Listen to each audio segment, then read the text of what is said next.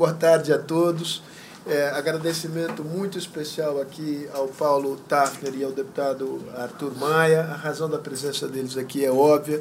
A ideia é fazer uma discussão que aborde o tema da Previdência pelo ângulo, digamos, da economia, é, sobretudo sobre o, o, piso, sobre o piso fiscal e, evidentemente, é, pelo ângulo político. E o deputado Arthur Maia tem experiência na matéria. Né? Foi o relator da PEC encaminhada é, ao tempo do governo Michel Temer. O momento não poderia ser mais oportuno. Alguns dizem que isso foi combinado, e, e é verdade. Eu troquei mensagens com o ex-ministro Bebiano. E eu não sei se isso quer dizer que eu falei com ele, porque isso é um, é um tema complexo mas ele me avisou já há algum tempo que a, a, a PEC da Previdência ia ser enviada na data de ontem. Então eu marquei para o dia de hoje. Né? Então, é, brincadeiras à parte, eu queria agradecer também aos patrocinadores da, da, dos, da programação anual de seminários da Fundação Fernando Henrique Cardoso, cujas logomarcas estão expostas à minha frente e às minhas costas. Isso posto, cada qual terá 30 minutos para fazer eh, sua exposição, depois a gente abre para a plateia. Eh, Paulo, a palavra é sua. Pode, claro. Seria bom. Bom, queria obviamente agradecer ao Instituto Fernando Henrique Cardoso, aqui na, na pessoa do Sérgio Fausto, agradecer e manifestar minha extrema alegria de estar ao lado do deputado Arthur Maia, que foi um guerreiro é, numa batalha difícil, vitoriosa, vitoriosa. Lamentavelmente houve uma interrupção ah, não previsível.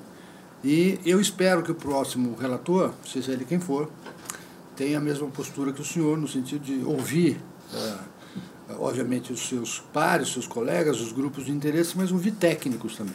Ah, trata-se de um Obviamente tem uma dimensão política, mas tem uma dimensão técnica. E o senhor é testemunha que a gente, trabalhando em parceria algumas vezes, encontramos soluções melhores do que aquelas propostas pelo Executivo. Não estou me oferecendo para nada, não, mas tem muita gente boa trabalhando. Bem, dito isso, eu queria agradecer aos presentes e, enfim, fazer uma apresentação rápida aqui, apesar de ter 40 slides. Eu vou ser bastante rápido e objetivo, dando informações muitas delas de forma visual, gráfica, que é rápido no entendimento, eu não perco tempo. Bom, uh, vamos. O que, que a gente já sabe de Previdência? Uh, a gente sabe coisas que são inquestionáveis, não tem mais o que discutir, não tem que se perder tempo com bobagens do tipo não tem déficit. Uh, chega. É mais ou menos como no Congresso de Física alguém dizer, olha, será que existe lei da gravidade? Não dá, nós estamos, passamos esse patamar. Muito bem. A gente já gasta com previdência 14% do PIB, na verdade 14,5%. No âmbito da União, só da União, a despesa vem crescendo a um ritmo de 50 bilhões por ano. Isso é o crescimento. É uma CPMF adicional por ano de gasto. Bem, o déficit consolidado é de 5% do PIB, e com tendência a crescimento, até por razões demográficas. E o nosso sistema é injusto. Ele tem regras que favorecem segmentos de renda mais alta vis-à-vis aos segmentos de renda mais baixa. E aqui eu dou um exemplo: a empregada doméstica se aposenta em média 10 anos depois que a sua patroa. O peão de obra se aposenta 8 anos depois que o empreiteiro. E o gari, 10 ou 12 anos depois que o prefeito da cidade. Não me parece razoável do ponto de vista de justiça e equidade. Bom, e a gente vai ter um, um um processo, já está em curso, é inexorável, já está contratado, um processo de uh, envelhecimento muito acentuado do país, que coloca questões aí para os economistas importantes do ponto de vista do crescimento da produtividade e da competitividade brasileira vis-à-vis -vis os seus principais uh, concorrentes. Aqui estão os números consolidados, não vou perder tempo, isso vai estar disponível, os senhores podem pegar. Falta atualizar 18, alguns dados de estados e municípios não estão disponíveis, por isso eu não atualizei. Uh, demografia no Brasil. Uh, as pessoas não, eu já vi até alguns que são os cavaleiros do apocalipse, dizendo que não tem déficit, que a gente vai resolver tudo. Basta crescer como a China. O problema é crescer como a China. Então, resolvido esse problema, de fato, se a gente crescer 10% ao ano, está tudo equacionado. Bom, no que diz respeito à demografia, tem, a, a, já está contratado isso. mesmo que haja um, um, um choque de mudança comportamental, por exemplo, as mulheres passem a ter três, quatro filhos, tem que convencer a mulherada a fazer isso. Enfim, os casais a fazerem isso. É, o fato é que, é, mesmo que isso venha ocorrer, o efeito vai demorar 20, 30 anos para afetar a dinâmica demográfica. Eu apresento aqui, de forma bastante resumida, o que é a demografia no Brasil em pontos equidistantes em relação a hoje. Eu estou tomando o Brasil 2020, tá certo? Então, 40 anos atrás, 1980, muitos dos senhores ah, estavam lá presentes e sabem disso, o que era o Brasil em 80. Então, três grupos etários: as crianças, os adultos, que são aqueles potenciais contribuintes, e os idosos. Ah, aqui estão os números ah, de cada um dos grupos etários, e embaixo aquilo que é muito importante para os demógrafos e para ah, a Previdência, que é o, a razão de dependência demográfica, o inverso dela dá um número de ativos que financiam os inativos. Em 1980 eram 9,2 ativos para cada inativo, ou seja, é a razão uh, de 66 milhões dividido por 7,2. Então, são nove, nove ativos para financiar cada inativo. Então, o peso sobre cada ativo é baixo. Muito bem, hoje, 2020, uh, esse é o número, eu quero voltar em, dois, em 1980, senhores, 66 milhões e 7,2 milhões. Tudo bem? Uh, esta é a razão. Em 2020, 138 milhões, portanto, dobrou a população em idade ativa, mas a população de idosos quadruplicou. Quadruplicou. Isso já está feito, já, já existe. E são, a razão de dependência passou para 4,7 ativos para cada inativo. E em 60, em 60 vai ser isso. A população em idade ativa diminui e a população de idosos multiplica por 3. Obviamente, isso degrada a razão de dependência e leva para 1,6. Eu tenho uma netinha de 5 anos, clarinha, maravilhosa, espetacular, alegria da minha vida, e eu digo para ela assim: Ô Clara, quando você for que nem o vovô trabalhando, você vai ter um velhinho para chamar de seu. Eu espero que seja eu, para você ser bem produtivo e me financiar se eu ainda estiver vivo. Uh, muito bem. Senhores, só para ter uma ideia da demografia em perspectiva comparada, os demógrafos dizem que quando uma população uh, tem na sua composição o patamar mínimo de 30% de idosos, essa população já está envelhecida. Ou seja, você pega um grupo, tem, já tem 30% de idosos, é uma população envelhecida. O que eu fiz é, eu acompanho 203 países em demografia, estou fazendo Ô Bernardo, depois eu vou te mandar uns gráficos legais que eu estou finalizando mais uns 15 dias, ligando demografia com crescimento de PIB, PIB per capita, uma série de coisas. Enfim, usando uma função de produção, umas coisas legais. Ah, o fato é que ah, o que eu peguei é uma transição demográfica quando ah, esta razão, essa participação de idosos salta de 10% para 30% do PIB. Ah, desculpe, da, do total da população. Ah, e por que isso? Porque o Brasil está nessa faixa. 10, já passou de 10, muito recentemente, e vai chegar a 30. Ah, então eu fiz uma comparação do tempo de transição desses países. não apresentei todos, mas essa é a realidade. O fato é que, por exemplo, a, a Bélgica demorou 160 anos para saltar de 10% a 30% de idosos na população. Pega os demais países, não apenas os europeus, mas pega nossos vizinhos, tem o Chile, tem a Argentina, todos com uma velocidade muito menor que a nossa. Em poucas palavras, eu estou dizendo o seguinte: a gente vai ficar velho, vai ficar rápido e vai envelhecer mais do que os nossos competidores. Esta é a, posição. Tirando, por exemplo, tem a China, né, que é, fez a transição mais rápida, mas ela teve uma política ativa de filho único. Então, isso teve impacto. Demorou, mas teve impacto. Muito bem. Uh, há um outro aspecto a ser considerado na questão previdenciária, e aí aqueles que estudam finança, finanças públicas estão bem a par disso, os estados estão quebrados, todos eles. Alguns no estágio mais avançado de decomposição, outros no estado ainda de morbidades. Eles estão doentes, vão morrer e depois vão entrar em decomposição. E por que isso, senhores? Porque isso era previsto há 20 anos, a gente já escrevia sobre isso, dizendo que quem primeiro vai falir são os estados, por uma razão simples quem presta serviço à população são estados e municípios, não é a União. A União não faz nada. fundamentalmente, ela não faz nada de prestação de serviço. Os estados, eles têm três prestações de serviços fundamentais, quais sejam saúde, segurança pública e educação média, sendo que muitos estados ainda têm a educação fundamental porque não houve o processo completo de municipalização da educação como prevê a Constituição.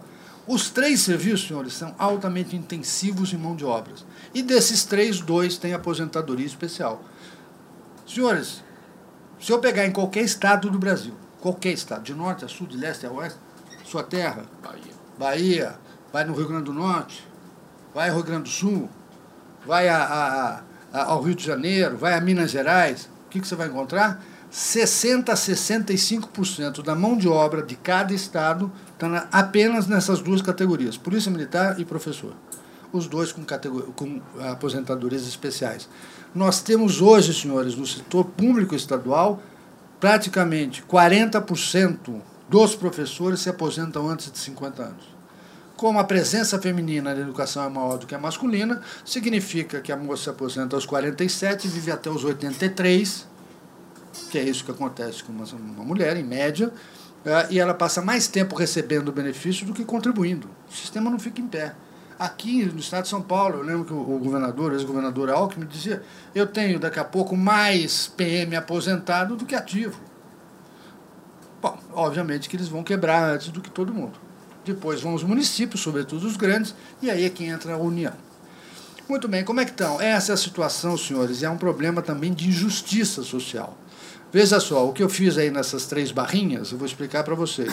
O que está dentro da cor é o gasto. É o gasto, em bilhões de reais. E o que está do lado em percentagem é como é que é a composição. O gasto total, senhores, é a soma dessas três parcelas que tá, estão indicadas dentro da barra. Ah, e o que, eu tô, o que eu fiz é qual é a fonte do recurso a decomposição. Quanto que é a contribuição do servidor público, quanto que é a contribuição do empregador, que é o ente, o Estado, o município, e quanto que é o peso da sociedade, ou seja, o financiamento da insuficiência de recursos. Muito bem, essa é a realidade e o que é pior. Eu indiquei aqui o número de beneficiários, o benefício médio de cada um dos grupos. Quero chamar a atenção que no caso da União há muita também desigualdade. O executivo tem um benefício médio de 8 mil reais, o judiciário tem de 25 mil e o judiciário 28 mil. Então há muita diferença. Né? Aqueles que hoje dizem que zeram pelo Estado Democrático de Direito, a justiça, o... bom, e um monte de coisa a mais, que fazem coisas como foram feitas ontem. Ontem, né, o judiciário se arvorá legislar, que me parece assim a emascular o papel do judiciário e do executivo. Enfim, esses ganham benefícios superiores muitas vezes a 30 mil, 40 mil reais. E aqui no estado de São Paulo, por exemplo, o benefício médio de juízes é acima de 40 mil reais. Essa é a realidade do Brasil. Pois bem, se vocês ah, olharem, ah, todos os sistemas estão em desequilíbrio, tanto do setor privado, quanto da União, quanto os regimes próprios da União e dos estados e municípios. Todos senão eu teria superávit e não déficit. Só que, observem, por gentileza, qual é a participação do, da contribuição do trabalhador em cada sistema. O INSS é o dobro da participação do que é no setor uh, público. Uh, da mesma forma, o déficit no, nos regimes próprios é o dobro do que é no setor público. Agora, o déficit é financiado por quem? Pela sociedade através dos impostos que são arrecadados. Muito bem. Há, há, muitos governadores, isso eu alertei diversos, inclusive esses novos governadores, que todo mundo queria, vou refinanciar a dívida. Eu falei, tudo bem, governador. A dívida que o senhor tem com a União, aquela que foi federalizada, o Cássio tu conhece bem, o André conhece bem, outros tantos, ela representa uma pequena parte da dívida total quando eu considero que o passivo atuarial é uma dívida. E é mesmo. É uma dívida. É uma dívida contraída junto a todos os seus servidores públicos, os, os aposentados, os ativos, né, aqueles que vão se aposentar, e os pensionistas. Então, essa é, repare que a maior parte da dívida é, é, uma dívida previdenciária. A dívida mobiliária junto à União é peanuts no total. Tudo bem, é importante, afeta o fluxo, mas é uma coisa pequena. Eu falei, governador, não, não mire o seu fogo na menor parte, mire na maior parte. E a maior parte significa enfrentar o desafio previdenciário. Aqui estão os resultados financeiros né, ah, de 2015, 16 e 17, 18 está fechando, e vocês observem que, com exceção dos municípios, que são 2.700 regimes próprios, que ainda têm um superávit, uh, Estados e União estão com um déficit gigantesco. Uh, se somar os dois, nós estamos falando de 200 bilhões de reais de déficit financeiro que são suportados pelo pagamento de impostos. O professor uh, Roberto Macedo sabe muito bem que o nosso sistema tributário ele é regressivo, ele tributa mais proporcionalmente quem é pobre. Então, nós temos um sistema previdenciário que arranca dinheiro de pobre e joga para servidor público que está no extrato de renda dos 10% mais ricos do país. Esta, lamentavelmente, é a situação. O Brasil é um país muito peculiar. O servidor público aqui faz parte dos 10% mais ricos da sociedade. Muito bem, esse é o déficit atuarial, ou seja, é a dívida consolidada dos regimes próprios, expresso em uh, múltiplos da receita corrente líquida, que afinal de contas é o recurso disponível que cada governante tem para gerir a sua unidade. Ah, se vocês olharem, é bastante alto, né? Ah, é coisa assim de 10 vezes, é como se ah, o, a, o, cálculo atuarial é feito por 60 anos, é como se em 60 anos o Estado tivesse que gerar, ah, no caso aí vamos pegar São Paulo, né? São Paulo 12,9 vezes, então 13, então, em 60 anos, é como se ele tivesse 13 orçamentos para pagar essa dívida e sobrasse apenas 43 para girar os 60 anos. Significa que vai depauperar a prestação de serviços à sociedade. A mesma acontece com as prefeituras, porém em magnitude ligeiramente menor. E o que a gente vê é consome muito dinheiro pagando aposentadoria e pensão, falta dinheiro para um monte de coisa inclusive para a manutenção de equipamentos públicos como os viadutos uh, daqui de São Paulo. Muito bem, é, esse é o déficit financeiro, uh, a evolução histórica, e repare que uh, no gráfico dos estados e municípios o déficit era pequeno e vem crescendo, crescendo. Por quê? Porque muitos dos regimes próprios dos estados e municípios foram criados depois dos da União. Então, a União já maturou a estrutura de a evolução de despesas. Se eu pusesse para trás, a União dá um salto enorme. Agora já os estados estão numa fase de expansão enorme, porque toda uma massa de servidores que entraram pós-Constituição de 88 estão todos se aposentando. É uma geração inteira, e isso é explosivo e será explosivo ainda nos próximos 10 anos. Ah, vamos adiante. Alguns mitos que eu queria explicar para vocês, vamos passar. Ah.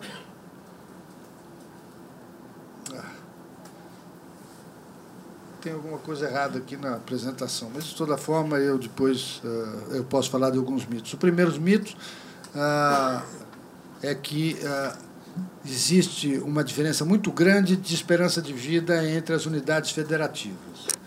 a verdade é, lamentavelmente, que os dados revelam que a esperança de vida ao nascer é muito distinta entre unidades federativas. Então, esse é o primeiro mito. Ah, quando ah, eu olho a esperança de vida depois de superada a mortalidade infantil, todos os estados convergem, a maior diferença é em torno de dois anos entre o que vive mais e o que vive menos me perdoem muitos uh, representantes do Norte e Nordeste, não, lá ele usa muito Piauí, lá no Piauí o trabalhador vai morrer antes de se aposentar. Eu falo, não, ele vai morrer antes de chegar aos 5 anos de idade. Depois que ele chegar aos 5 anos de idade, aí ele vai morrer em média como qualquer cidadão do Brasil. Ah, eu tenho esses dados aqui, não sei por que razão, deu algum probleminha de não estar apresentado aqui. No que diz respeito a, a ah, o outro mito é, é um mito de que ah, existe ah, no Brasil ah, superávit na, no urbano e déficit no rural. Ah, a segunda sentença é verdadeira, é enorme déficit no rural, muito grande, porque praticamente é um sistema não contributivo. Mas o urbano também é deficitário, é deficitário há muito tempo. Ele apresentou alguns superávites por apenas quatro ou cinco anos, quando nós estávamos no boom do crescimento econômico do período Lula e no boom de formalização. Bom, dito isso, senhores, ah, eu ah, vou apresentar para vocês, não a reforma que ontem foi apresentada, mas a reforma que eu tive o prazer e a satisfação de coordenar um grupo de bons pesquisadores que ficou conhecida como a proposta Armínio Tafner. E por que, que eu vou apresentar isso aí? Primeiro, porque é uma boa reforma, é uma boa proposta de reforma. Segundo, porque ah, eu não sabia, quando fiz isso aqui, diferentemente do Fausto, eu não sabia quando é que ia ser apresentada a proposta. Logo. Todo mundo tem os contatos que eu tenho. Exatamente. É, então, mas eu sabia, por outro lado, que eles iam usar boa parte daquilo que nós havíamos feito.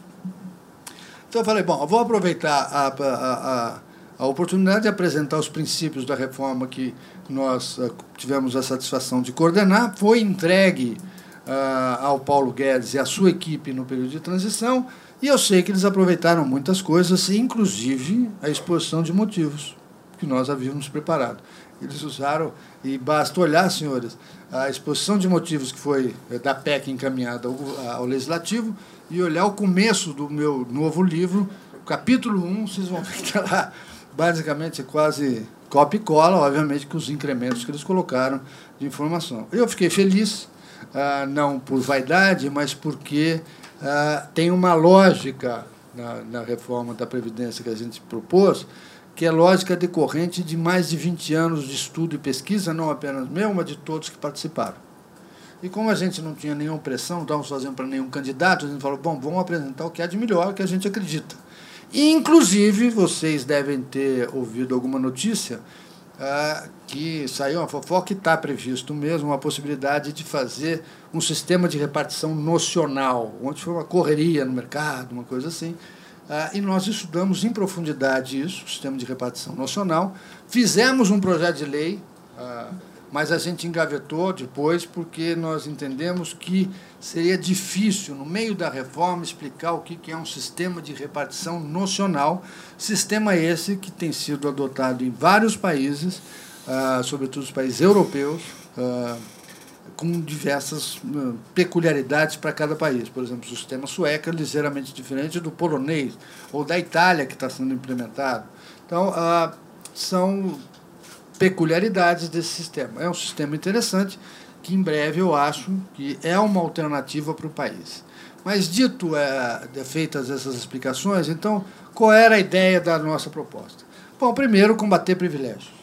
Eu acho que nós temos que, eh, na medida do possível, acabar com todos os privilégios do sistema previdenciário. Segundo, incorporar todos os segmentos laborais, e nessa medida, inclusive as Forças Armadas. A gente preparou um projeto de lei específico para ah, o tratamento das Forças Armadas. Respeitar o princípio federativo, que significa dizer que a gente tem que dar regras gerais, a regra e o compasso, mas cada unidade tem que ter autonomia para fixar algumas coisas. Nem todos os estados ah, tem ah, o problema previdenciário na mesma magnitude. Logo, cada um vai ter, tem que ter a flexibilidade para implantar o seu próprio sistema. Ah, conferir flexibilidade legal, o que significa dizer mais claramente, é tirar a Previdência da Constituição, exceto ah, os ah, regramento básico, básico, bem básico. Uh, o resto tudo legislação infraconstitucional. E por isso mesmo, na nossa proposta, a gente não apenas fez um paper explicativo, como fez uma PEC e quatro projetos de lei complementares, regulando todo o sistema previdenciário. Uh, uh, parte da reforma que vocês olharem, nessa PEC enorme, parte da coisa eles começaram a remeter para a legislação complementar. Inclusive o sistema de capitalização. Fica autorizado, está lá, que será regulado na forma da lei complementar. Então, é, vamos ter pela frente aí um debate interessante sobre como é que será o nosso modelo de capitalização, se for assim entendido pelo legislativo, ah, no sentido de aprovar uma parte de capitalização. Reduzir a TIR do sistema de previdência. Essa TIR, é, para os economistas, é, é, bastante fácil de entender, mas é a taxa interna de retorno. Não há no Brasil nada que renda mais do que a poupança previdenciária. Uh, o fato é que o melhor investimento que alguém pode fazer é estar na Previdência. Ele, tem, ele põe 10 e saca 100.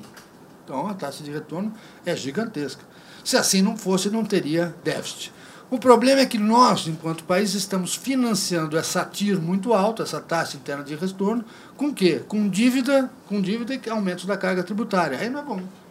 Ter boa taxa de retorno é bom. O que não é bom é financiar isso com endividamento e com aumento da carga tributária. E por conta disso, ah, nós imaginávamos que reduzindo essa taxa interna de retorno, a gente abre espaço para capitalização e, por fim, ter um objetivo de potência fiscal Uh, é, é, era a nossa proposta. E a gente se autoimpôs dois limites, quais sejam não aumentar a carga tributária, não faz sentido, a carga tributária do Brasil é muito alta, mas, por outro lado, não perder nenhum real de receita. Então, todo o nosso desenho foi feito dessa forma. Não aumenta a carga, mas não perde receita.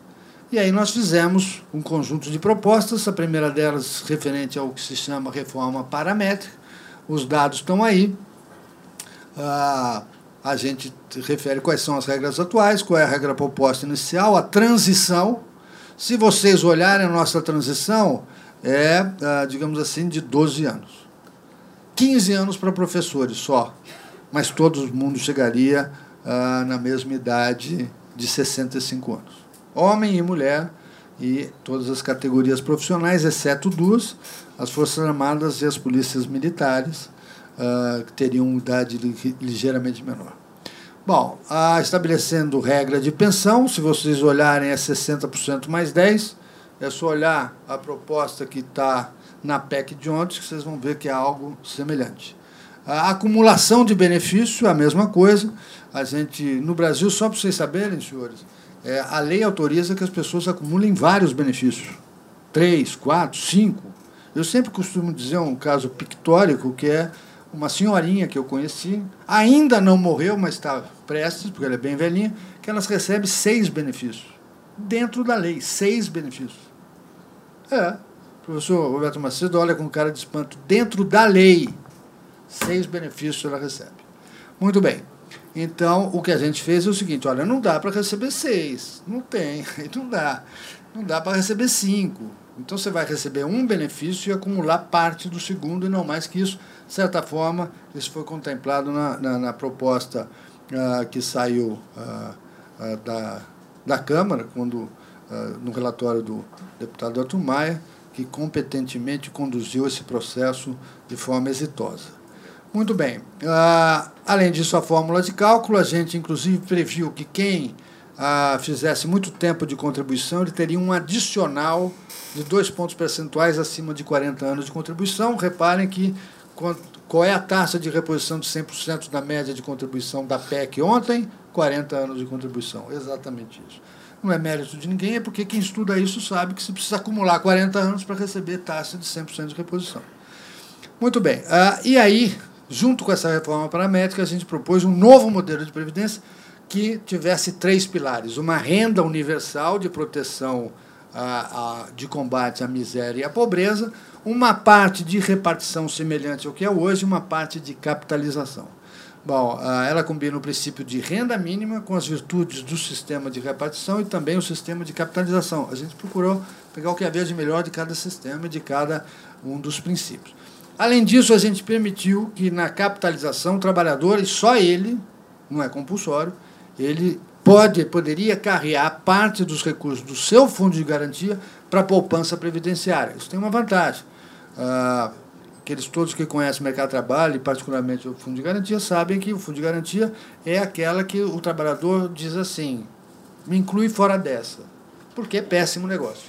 Né? É péssimo negócio. Aliás, quando foi feito um bom negócio, foi feito para quem?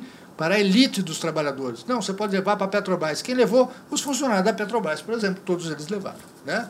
Ah, e, uh, como eu costumo dizer, você vai na Petrobras, você encontra de tudo, você só não encontra gente pobre. Lá não tem. E não é só o privilégio da Petrobras. Se vai no setor público, os funcionários públicos, tem tudo. Eu um dia disse para um governador: governador, presta atenção, não seja temeroso de enfrentar o privilégio. Porque eu trabalho, eu fui servidor público, me aposentei há dois anos atrás, depois de 38 anos de contribuição, e eu falei: eu conheci de tudo quanto é tipo de servidor público. Eu conheci trabalhador sério e vagabundo, eu conheci competente e incompetente, eu conheci gordo e magro, branco e preto, homem e mulher, de todo tipo. Eu só não conheci funcionário público pobre. Isso não existe. É um conjunto vazio. Então não tem a pena, o governador, de ser duro no que diz respeito às negociações salariais. Eu mesmo um dia fui numa Assembleia Legislativa, não importa, que queriam dar aumento para servidor, eu falei, olha, está aqui, a situação é essa, vocês estão dando aumento para quem está no topo da distribuição de renda. E os dados não são meus, são do IBGE, está lá. Você tem que escolher o que você quer. Muito bem. Essa nova previdência, então, ah, deixa aqui ah, tem uma ordem errada do RPPS. Ah, o que, que a gente tem que fazer no caso do RPPS? Ah, eu vou e depois volto pro, na questão da, da, da, da nossa proposta. Uma das coisas que tem que ser feita é o seguinte: é, tem que permitir o estabelecimento de uma alíquota extraordinária que incida sobre a totalidade dos vencimentos dos servidores públicos. Porque hoje a legislação diz que, e é muito comum se ouvir, servidor público, eu contribuo a vida inteira, inclusive depois de aposentado. Sim, pero no mútuo. Primeiro, todo servidor público que ganha menos de 5 mil reais e 800, 5 e 800, não contribui nada. Porque ele está isento até o teto do RCPS. E, para aqueles que ganham mais, só há contribuição sobre o excedente. Então, a alíquota efetiva é muito baixa. O fato é que a gente tem que criar um mecanismo de, sobretudo esses, como eu, eu me aposentei pela regra antiga, integralidade, paridade, enfim, era lei. É um absurdo. É um absurdo. Então eu tenho que contribuir adicionalmente depois de aposentado. Bom, uh, voltando uh, no que diz respeito aos servidores públicos, está aí o que, que a nossa proposta fazia. Elevação e redução da alíquota previdenciária básica, de acordo com necessidade para garantir equilíbrio atuarial até 14%. O que, que saiu ontem? Flexibilidade na alíquota. Está aí. O princípio, eu acho que o princípio geral está aí. A, a, a, determina a igualdade progressiva da idade para aposentadoria de homens e mulheres. Ah, não pegaram tudo, foi até 62 para as mulheres, enfim. Estabelece idade mínima de 55 para os policiais civis e agentes penitenciários, com elevação para 60, com regra de transição em 10 anos. Obrigatoriedade de definição dos planos de cacionamento do déficit atuarial a, a autoriza a implantação de alíquota previdenciária suplementar, desde que somada a alíquota básica não ultrapasse quanto? 22%. Olha a PEC de ontem, 22%. É o limite. Muito bem. Ah, ah, que possa ser cobrado sobre a totalidade dos vencimentos de ativos, inativos e pensionistas, permitida a progressividade de alíquota. É razoável que quem gera mais déficit tenha uma alíquota maior do que aquele que gera menos déficit. Bom, além disso, uma série de agentes políticos estão na nossa proposta. Também está na proposta de ontem. Também vão estar submetidos às mesmas regras dos demais trabalhadores. Bom, para policiar os militares, a gente uh, endurece bastante e também uh, faz, vou no ponto mais importante, que é criar regras de determinação do valor do benefício ou dos proventos em função da idade em que ele entrar em exercício de benefício. Ou seja, a nossa proposta qual é? Se você ah, entra em benefício, se aposenta mais cedo, você tem um redutor do seu benefício. É razoável. Senhores, isso se aplica também às Forças Armadas. Se você pegar, por exemplo, em muitos países do mundo, é permitido que um militar, um membro das Forças Armadas, depois de uns 15, 20, 25 anos, ele possa ir embora. Nos Estados Unidos, por exemplo, existe um tempo mínimo de 15 anos. Então o cara entra e sai. Por quê? Porque soldado não pode ser velho. Não pode. Soldado tem que ser jovem. Pega, por exemplo, vê uh, até que idade um piloto de caça pode estar operacional. Muito cedo. Passou de 36 anos, ele sai. Ele não pode ser um piloto operacional. Veja, por exemplo, que são os pilotos da Força Aérea Israelense. Tudo garotada. Se colocar velho, morre ou ele desmaia com o avião, ou ele é abatido muito rapidamente. Então, Forças Armadas precisa ter gente jovem. Então você precisa estimular a saída deles. O que não pode ter é o cara sair com 100% do benefício, como é hoje. Então, meu amigo, vai, vai, vai trabalhar no setor privado e leva 40% do benefício. Enfim, a gente aplicava uma regra de redução progressiva, uma transição em 20 anos. Bom, é isso. Eu acho que agora abre-se o debate no Congresso. Eu acho que aqui nós temos mais do que qualquer um ah, aqui nessa sala um representante desse poder e que sabe tudo no que diz respeito à questão previdenciária e como conduzir o processo. Eu espero que o senhor esteja à frente na liderança desse processo, seja como relator, seja como parlamentar que conhece o assunto. E desejo boa sorte ao senhor. Obrigado. Não vai ser. Paulo, muitíssimo obrigado. A apresentação que você fez aqui estará disponível no nosso site, então não é necessário fazer fotos de celular, embora quem tenha feito possa, enfim, se valer dessa, dessa imagem. Queria passar a palavra ao deputado Arthur Maia, não sem antes registrar que não apenas ele foi o relator da PEC da Previdência, como ele se reelegeu. Né? O que. o que é um bom presságio para quem venha. A, a, ou, digamos, esse é um milagre que acontece uma vez só na vida. Deputado, palavra sua. Muito obrigado, Sérgio, pelo convite para estar aqui na Fundação FHC.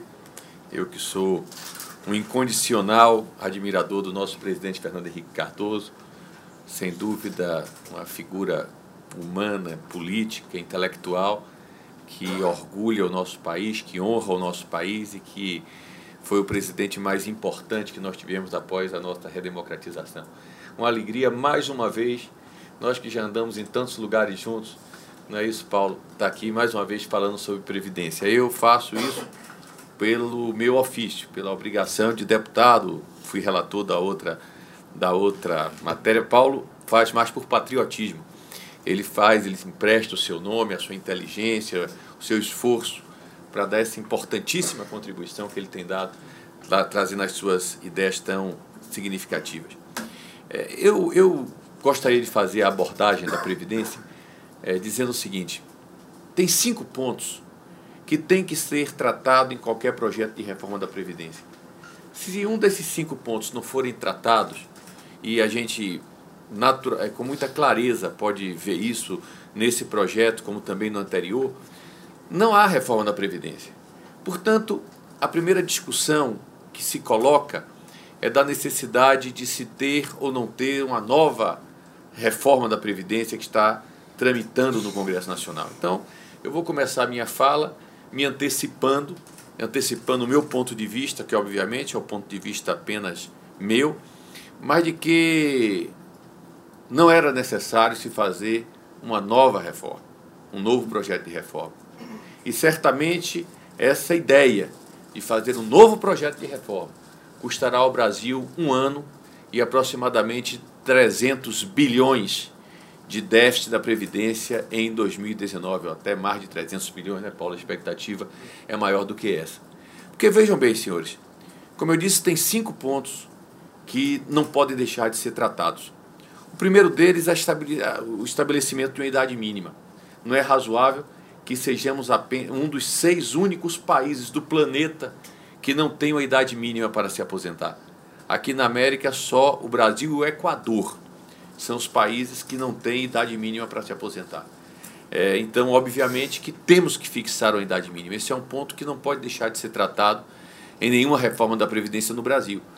Foi tratado na reforma encaminhada pelo presidente Temer, foi mantido no nosso relatório, assim foi aprovado, e agora, mais uma vez, se repete com idades basicamente idênticas, portanto, não há aí nenhuma alteração.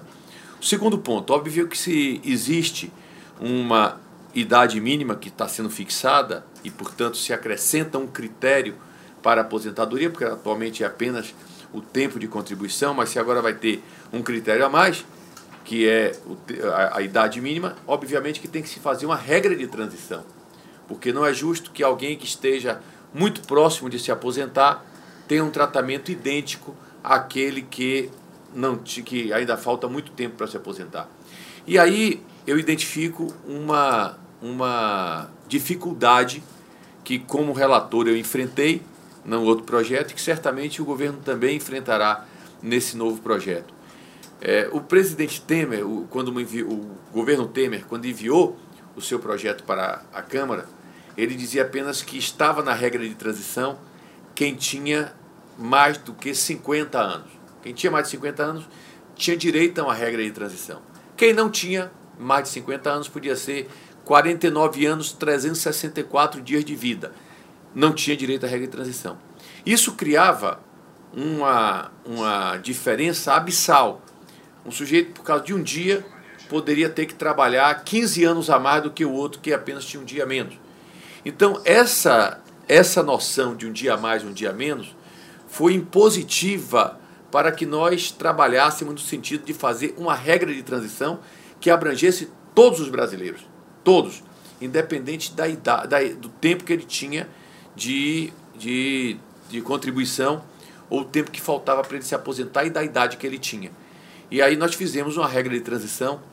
Eu confesso aos senhores que foi a parte mais complexa para nós chegarmos a esse a, a, a fazer o nosso relatório foi a composição dessa regra de transição, porque envolve várias questões atuariais, envolve questões de estatística, envolve ah, muitos dados estatísticos que vêm do IBGE. Nesse momento nós tivemos que incorporar a nossa equipe alguns estatísticos, estatistas que pudessem nos ajudar nesse trabalho. O Ministério do Planejamento trouxe essa contribuição. Então, é, eu diria que essa questão da idade, da, do, da regra de transição, que está sendo colocada na Previdência Nova, na nova Previdência, com três tipos de regra diferentes. E aí, quem falta dois anos para se aposentar tem uma, uma realidade, quem falta dois anos e um dia tem outra completamente diferente. É muito difícil isso. É muito difícil isso.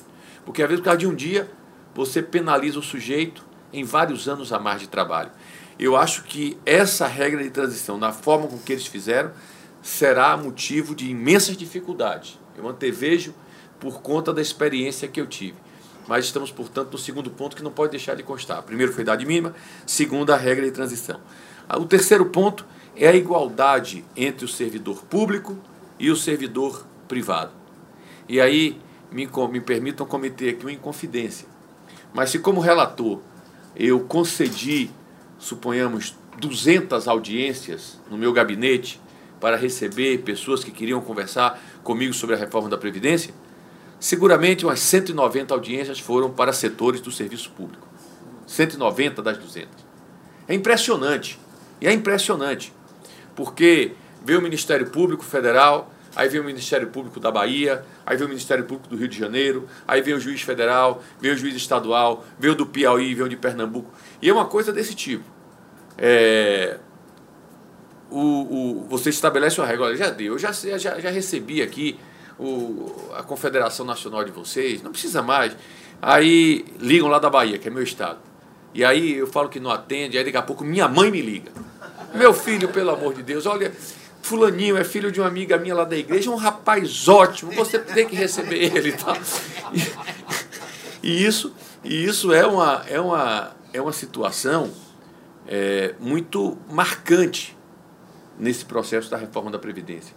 Os servidores públicos, aqui o Paulo Tafner fez uma exposição muito clara da disparidade que existe entre a realidade do serviço público e a realidade do trabalhador da iniciativa privada. É um fosso abissal. Não é, não dá para explicar em lugar nenhum do mundo que você tenha uma realidade em que 98% dos brasileiros só possam se aposentar recebendo no máximo R$ 5.300 e 2% possam se aposentar ganhando 33 mil reais. Não dá para explicar isso em lugar nenhum do planeta. É uma diferença muito grande é uma disparidade que não se justifica, não tem como você dar é, é, razoabilidade, senso de justiça a uma disparidade de sete vezes mais a aposentadoria de um em relação ao outro. E eles não se conformam com isso, eles ainda acham que é pouco. Eu fui na, na minha faculdade, eu estudei na Faculdade de Direito da, da Universidade Federal da Bahia, fiz lá tanto a, a, a graduação como o meu mestrado. E outro dia eu estava lá para a inauguração de um, de um auditório que a gente tinha ajudado lá com a emenda parlamentar. E aí senta do meu lado um querido amigo, meu colega, entramos juntos, saímos juntos, procurador estadual. Com a minha idade, eu tenho 54 anos. Aí ele vira para mim, mas Arthur, como é que pode você fazendo esse projeto de lei, rapaz? Eu ia me aposentar para o ano, agora vou passar mais dois, só vou me aposentar com 57. Isso é um absurdo. Falei, é, isso mesmo, é uma injustiça aí que nós estamos cometendo. Mas como você é um homem de, de que tem esse senso patriótico, eu sei que você vai fazer esses dois anos a mais para ganhar 33 mil reais, se aposentar aos 57 anos a favor do Brasil. Mas é, é esse sentimento que preside a cabeça do funcionalismo público. Então, essa, essa questão da igualdade entre o público e o privado é um terceiro ponto que não pode deixar de existir na reforma da Previdência. Tinha na nossa e tem na nova. E as mudanças que existem aí para um lado e para o outro são muito poucas. É, as, a questão das aposentadorias especiais, que são os policiais e os professores. O, a questão dos professores ter direito à aposentadoria especial, eu digo a vocês, é uma questão de lobby. De lobby de uma categoria que é extremamente organizada, que consegue, em todos os municípios do Brasil, perante Câmara de Vereadores, com pouca capacidade de analisar um projeto muito complexo, como de cargos e salários de um professor, aprovar nos 5 mil municípios da Bahia planos de cargos e salários que os municípios simplesmente não têm capacidade de pagar, mas eles conseguem fazer isso. A, a, o estudo que eu fiz de comparação com outros países demonstra que pouquíssimos países no mundo dão ao professor o direito à aposentadoria especial. Nós somos, naturalmente, não poderíamos ficar de fora, nós somos um deles. Mas, de qualquer maneira, a nossa reforma manteve a aposentadoria do professor em condições especiais, como a atual também está propondo isso, em condições também bastante semelhantes à nossa e à nova. Como também a questão dos militares, dos, dos policiais. E aí, o Tafner falou com muita clareza: não dá para ter policial que, velho é, atuando como força de combate à criminalidade. Não dá.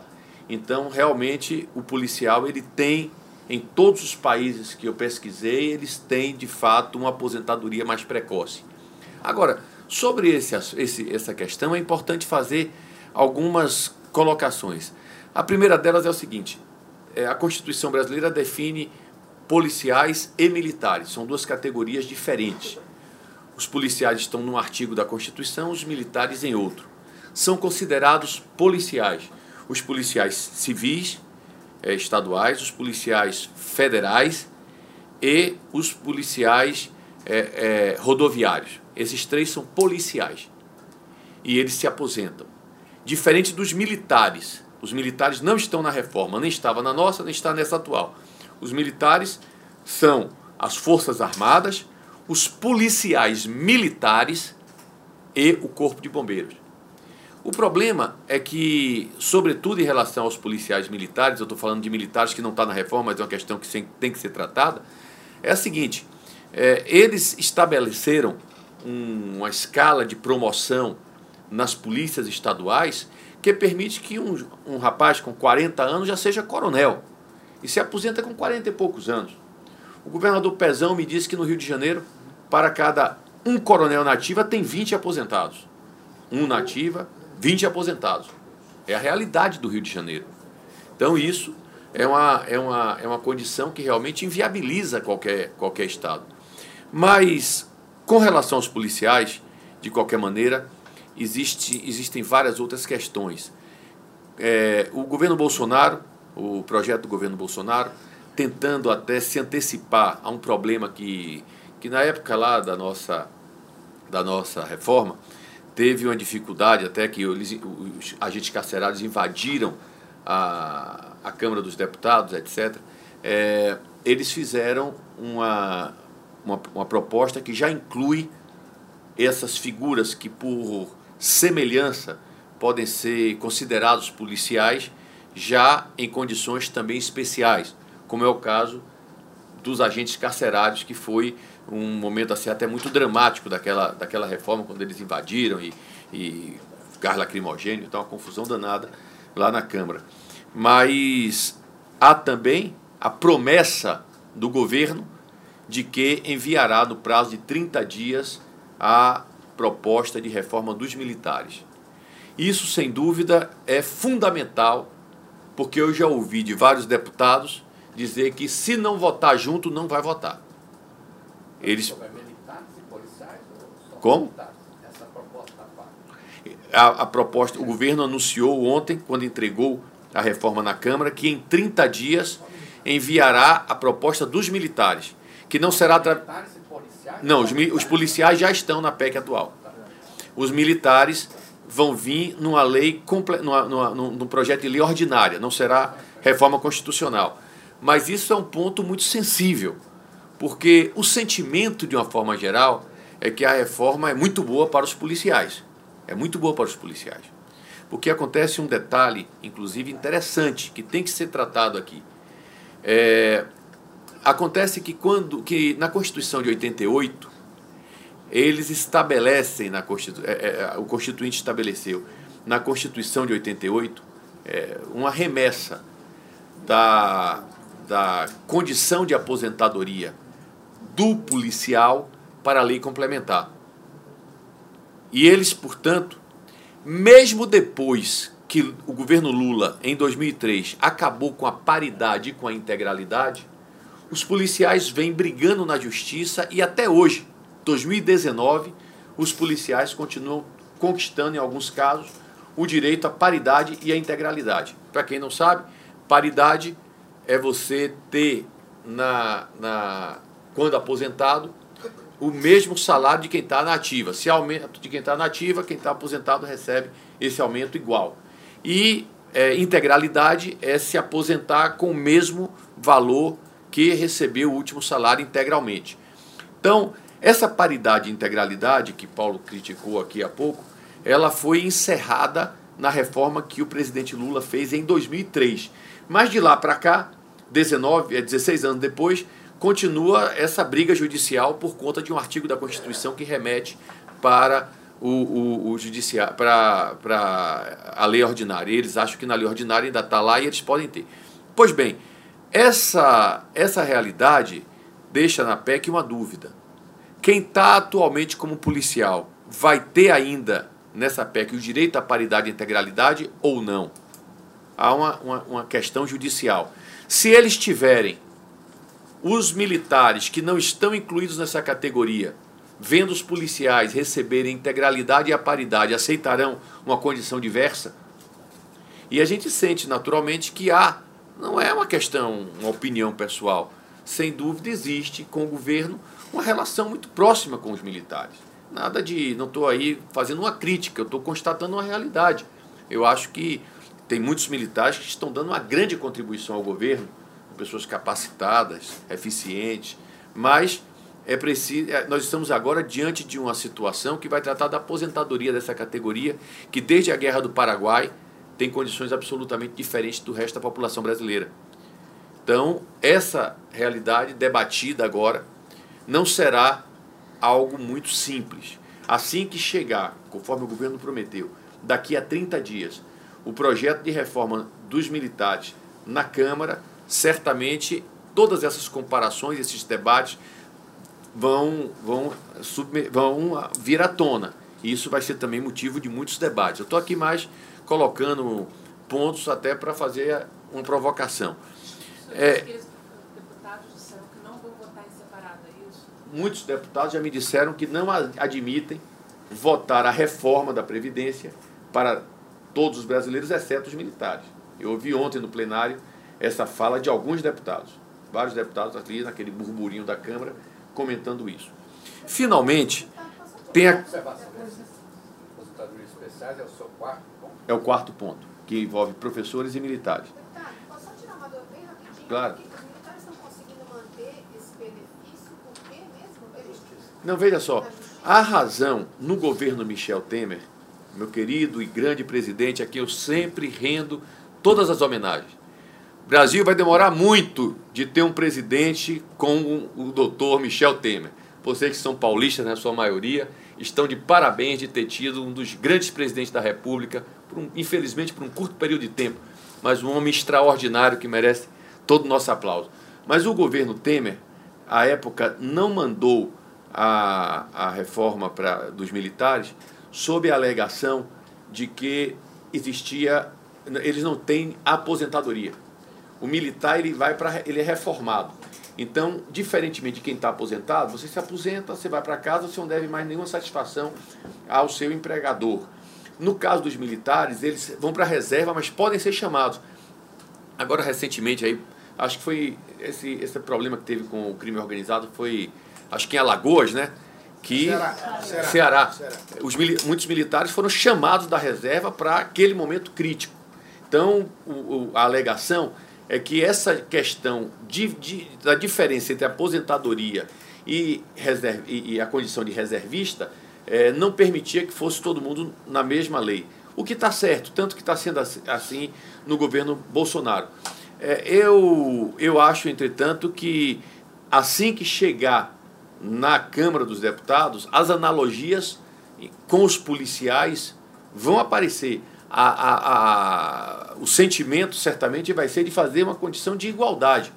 E isso vai ser muito polêmico, porque, repare só, as Forças Armadas, por exemplo, Exército, Marinha Aeronáutica, eles preservaram uma condição de, promo, de, de graus de promoção dentro da, da, das estruturas que é muito mais, vamos dizer assim, muito mais realista do que nos estados.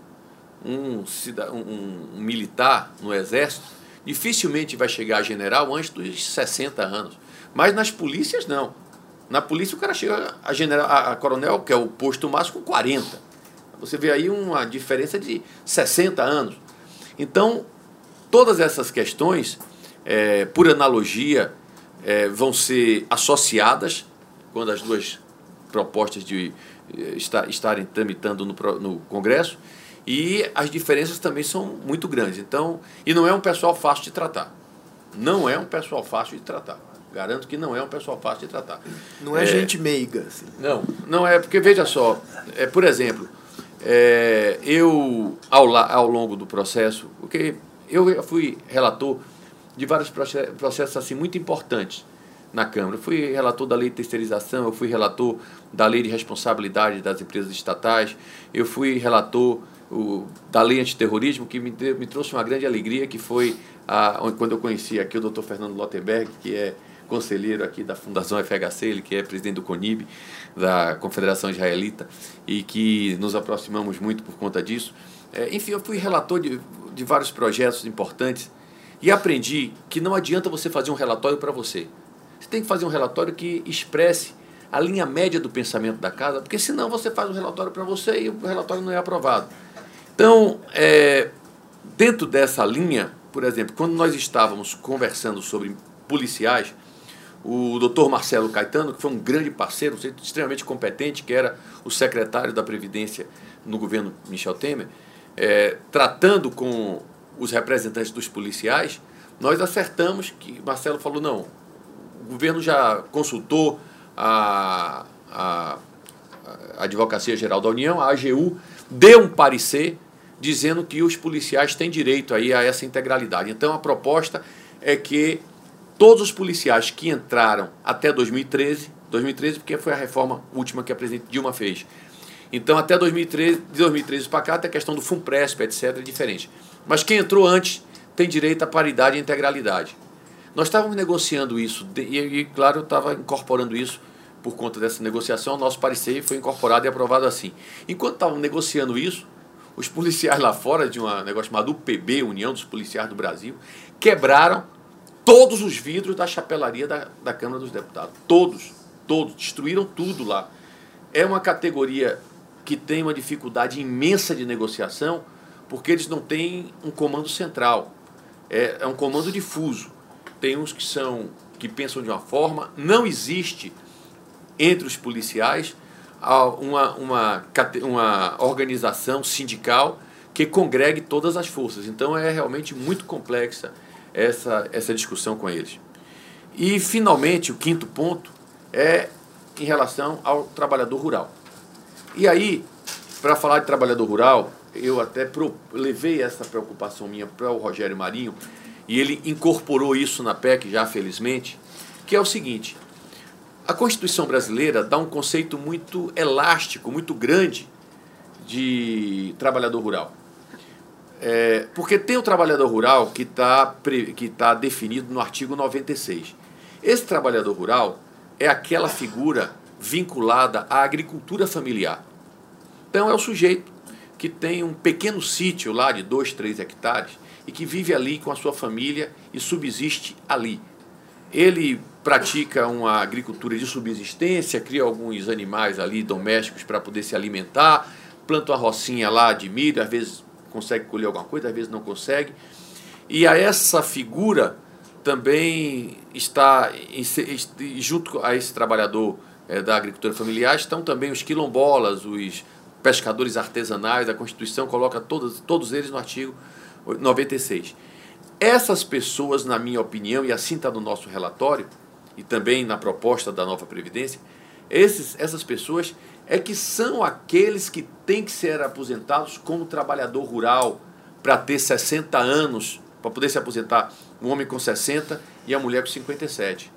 Porque, de acordo com a Constituição, e está no mesmo barco, também é trabalhador rural um, um motorista, de, um tratorista que trabalha em uma empresa agrícola com carteira assinada, que tem uma renda fixa no final do mês. Ora, são figuras muito diferentes.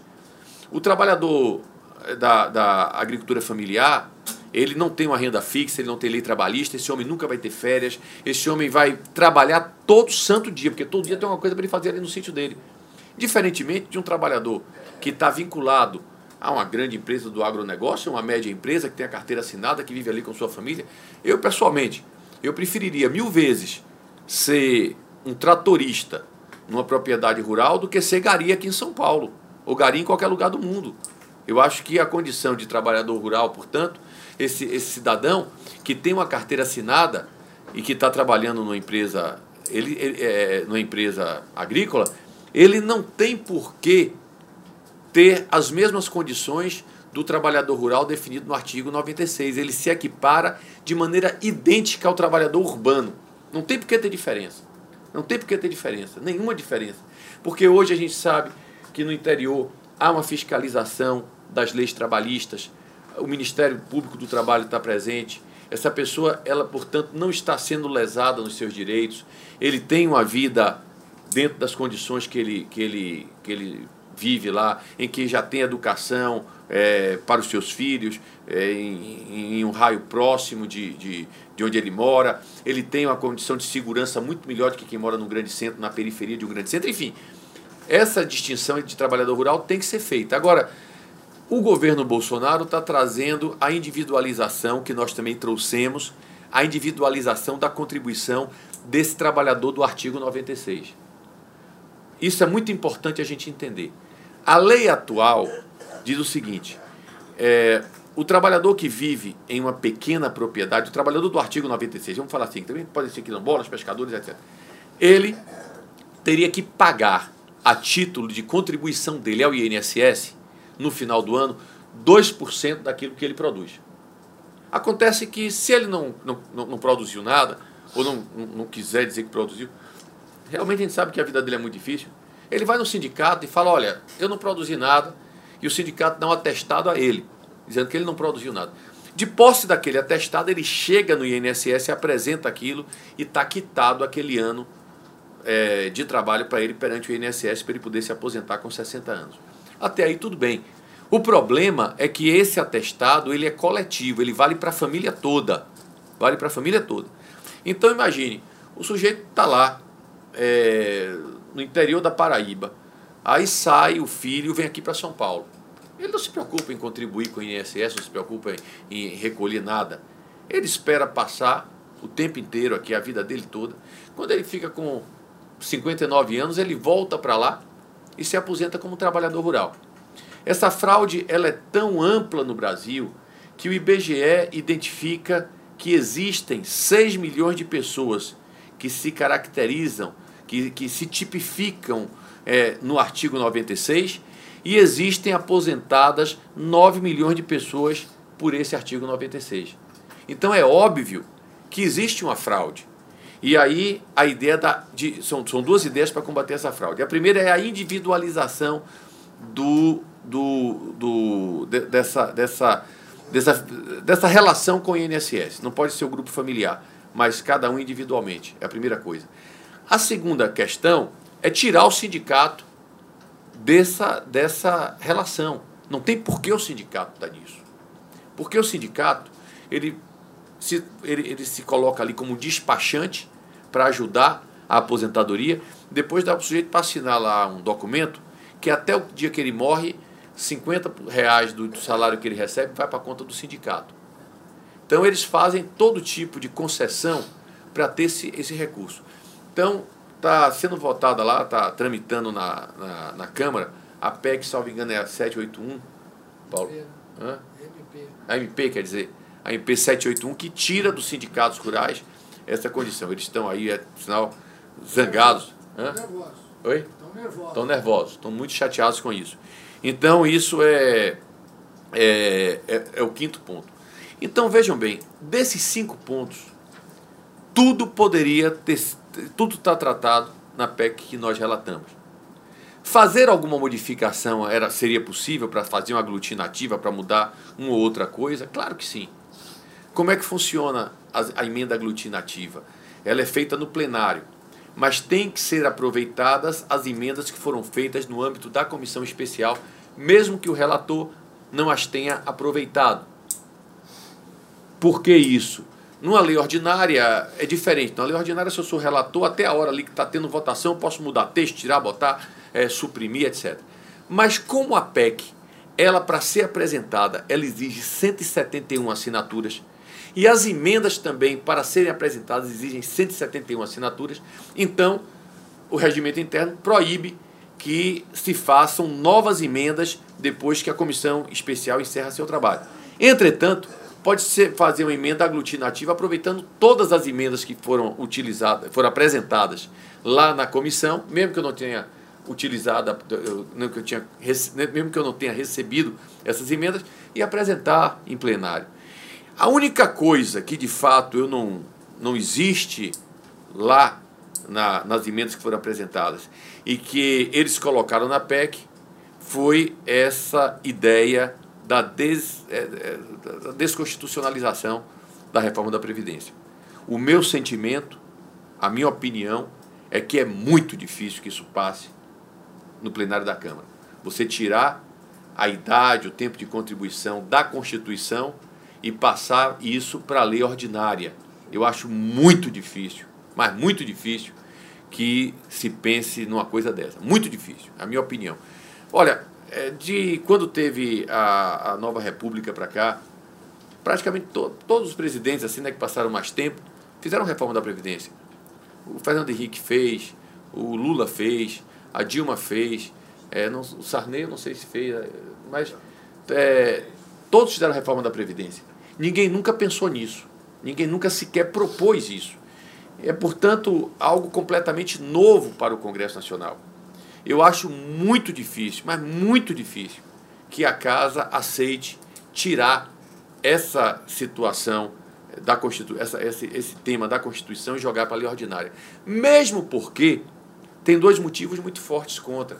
Primeiro, o ministro da Fazenda está, diz toda, com toda razão, toda razão, que está fazendo a reforma para conter um déficit fiscal, um, déficit na Previdência. Beleza, tudo bem.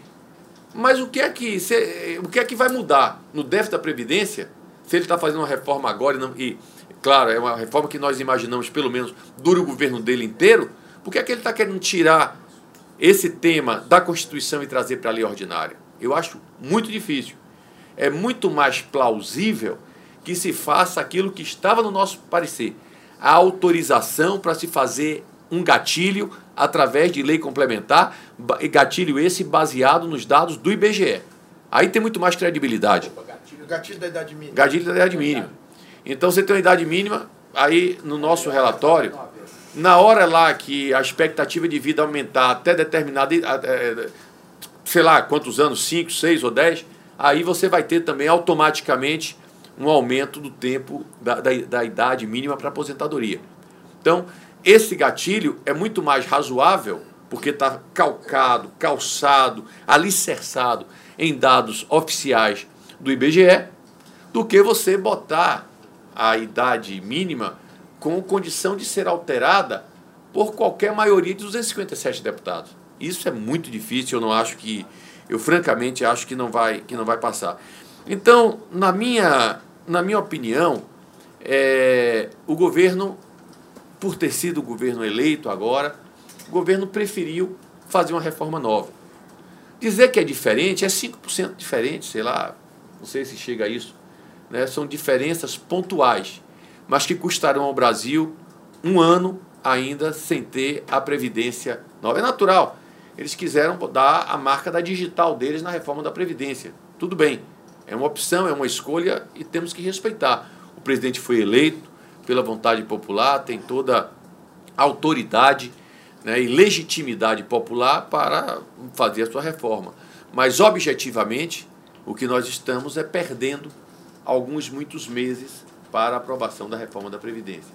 Porque vejam só, hoje é dia 21 de fevereiro. Nós, na semana que vem, não teremos a, a como está falando o presidente Rodrigo Maia, eu acho praticamente impossível que a gente tenha, está falando pelo menos a CCJ ser instalada na semana que vem. Tomara que seja. Suponhamos que seja a CCJ é, instalada na semana que vem. Toda reforma constitucional ela tem que passar primeiro por um processo de admissibilidade na CCJ, antes da comissão especial. Admissibilidade porque há alguma reforma, proposta de reforma constitucional que venha a ferir alguma das normas pétreas da Constituição, ela não pode prosperar. Uma, uma, reforma que proponha a divisão do Brasil, acabar com o voto direto, ou então é, acabar com alguns direitos individuais, ela não, não prospera. Então ela é inadmitida. Mas obviamente que ela vai ser admitida. Mas isso demandará pelo menos um mês na CCJ.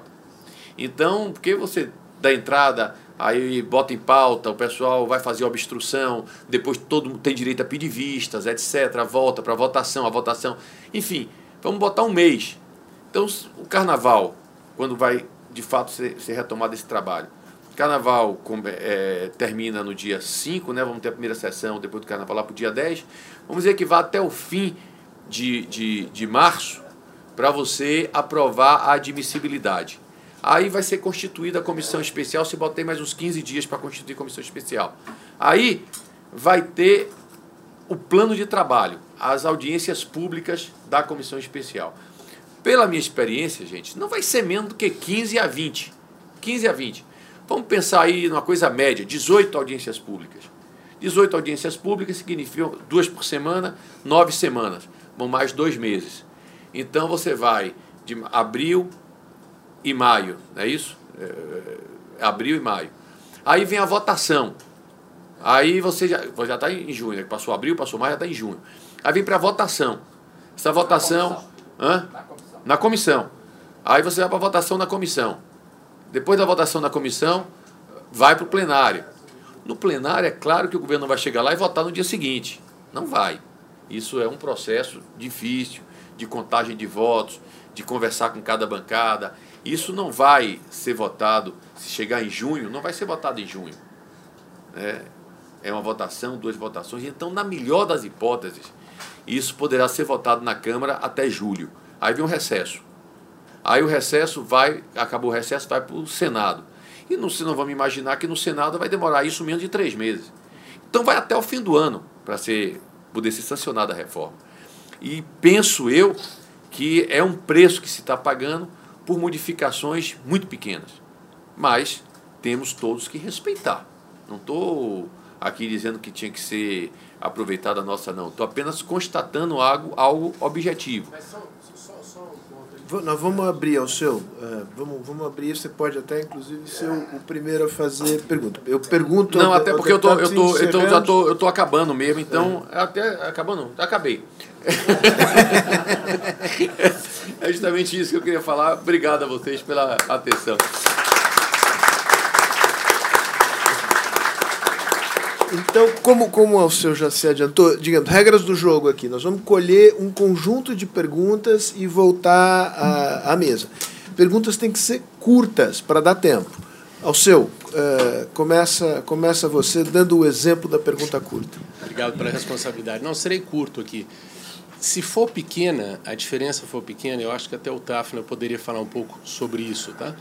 Mas estamos falando uma diferença de, de valores aí de 1 trilhão e 100 milhões de reais, 100 bilhões de reais para 400, 500, que é o que tínhamos com a proposta final do Temer. Então, não é pequeno, isso não é pequeno. E, e parece-me que, além da questão de você fazer com o governo vo, é, novo a votação, etc., da credibilidade, parece-me que vale sim você colocar alguma coisa diferente. Então, é, é diferente de proposta. Então, eu queria entender ah, da parte política o que, da onde essa diferença de 1 trilhão e 100 versus 600 a 400, que é o que tinha na proposta do Temer. Olha, eu posso vamos, até... Vamos, ah, tá. Deputado, vamos recolher as perguntas aqui, por razões logísticas, chegará aí, é, aqui no meio. É, boa tarde, o deputado. Meu nome é Henrique. É, esse governo prega muito que acabou com o toma lá da cá. Esse Congresso vai aprovar a, a PEC sem esse toma lá da cá? Muito bom. Vamos, vamos, vamos segurar aqui para a gente poder recolher e volta. Vocês, vocês terão mais tempo para respondê-las. Vamos aqui. Chegará agora. Deixa eu variar um pouco de campo aqui. Lá na ponta, lá na ponta. Ivo Loyola, eu sou atuário, né? e eu queria falar três coisas. Né? Primeira delas. Bem rápidas. É, bem rápidas, são frases. Né? É, regime de pontos, como está sendo feito aí, de combinação de idade com tempo, qualquer coisa assim, precisa de duas coisas: uma certa taxa de crescimento demográfico e um crescimento da, da folha salarial, da parte do, do PIB que vai para salário. Né? Quando você bota isso aí na matemática, né, não dá. Né? O preço do ponto fica muito caro. Né? Então não adianta você fazer mexidas paramétricas aí, porque o teu regime vai estar sempre desestabilizado. A outra coisa é a seguinte: se essa tendência, essa dificuldade que o pessoal tem de admitir que você tem que fazer uma política de estímulo da demografia para resolver o negócio da Previdência, mesmo que seja daqui a 30 anos. Eu lembro que a Hungria, semana passada, lançou um hiper pacote de estímulo à natalidade. Tá? O Orbán é amigo do Bolsonaro, talvez devêssemos nos inspirar e fazer alguma coisa parecida para resolver o problema daqui a 30 anos e não precisar daqui a 30 anos estar fazendo outra reforma. Terceira pergunta. Né? É, não, essa ausência de demografia vai mexer nos preços relativos dos ativos lá na frente. Tá? Então, daqui a 30 anos, com uma população menor, né, o valor relativo dos imóveis, do preço das empresas, etc., vai ser menor do que hoje. Então não adianta fazer um regime de capitalização se você não considera esse negócio. Vamos, vamos para a tá? última rápido. Terminou? É, tá bom. Então tá bom. Então, é, aqui, André, Beca. E aí, aí nós vamos ter que. Eu, eu vou ser arbitrário aqui. Não, não vou negociar, não. Eu vou abusar da prerrogativa. Eu vou fazer uma pergunta rápida, porque eu, eu sou funcionário público aposentado, e temos outros aqui. Daí o funcionário público virou a Geni. Então, vou fazer uma pergunta muito simples. O, e pegando exemplo da Folha de São Paulo de hoje, que dá esse exemplo. Pegando, comparando setor público e setor privado. Funcionário privado que ganha 30 mil reais. Um pouco mais longe do microfone, senão fica vibrando. Uh, funcionário setor privado que ganha 30 mil reais, ele vai. A contribuição hoje é 642,33 servidor público que ganha 30 mil reais, no Executivo de São Paulo não existe nenhum, porque o governador ganha menos do que isso. Tá, mas se ganhasse, é, contribui com 3.300 reais. Ou seja, 5,13 vezes mais. É justo ou não é justo, ou por que não é justo o funcionário público ganhar, em média, 5,3 vezes mais uh, do que o do, do setor privado, já que ele contribui 5,13 vezes mais. A pergunta é só essa. Beca e aí isso chega... não, só, só para completar. Não. Se é isso, não, só para completar. Se é isso, você tirar, já que a equiparação com o setor privado é a mesma coisa, você compara tudo, você não vai resolver o problema atuarial por aí. Beca, vai chegar, você, você vai concluir o, ali. Mas primeiro Beca. Beca. É que Beca, ninguém sabe quem é o Beca. Beca. Bom, é primeiro cumprimentar pela, pela qualidade das exposições. É uma pergunta muito rápida. O, tá, na proposta do Tafner, tem uma ideia de uma renda básica do idoso, de uma renda mínima para o idoso, que eu pessoalmente acho que faz muito sentido no Brasil. Tem alguma chance disso poder ser colocado na discussão no Congresso Nacional? Até acho que se isso fosse incluído, incluído daria para racionalizar enormemente as contribuições. Não vou entrar em detalhe aqui, mas permitiria dar uma revolução na, na contribuição e um enorme estímulo à formalização também do lado das contribuições. Tem alguma chance disso entrar na discussão no Congresso?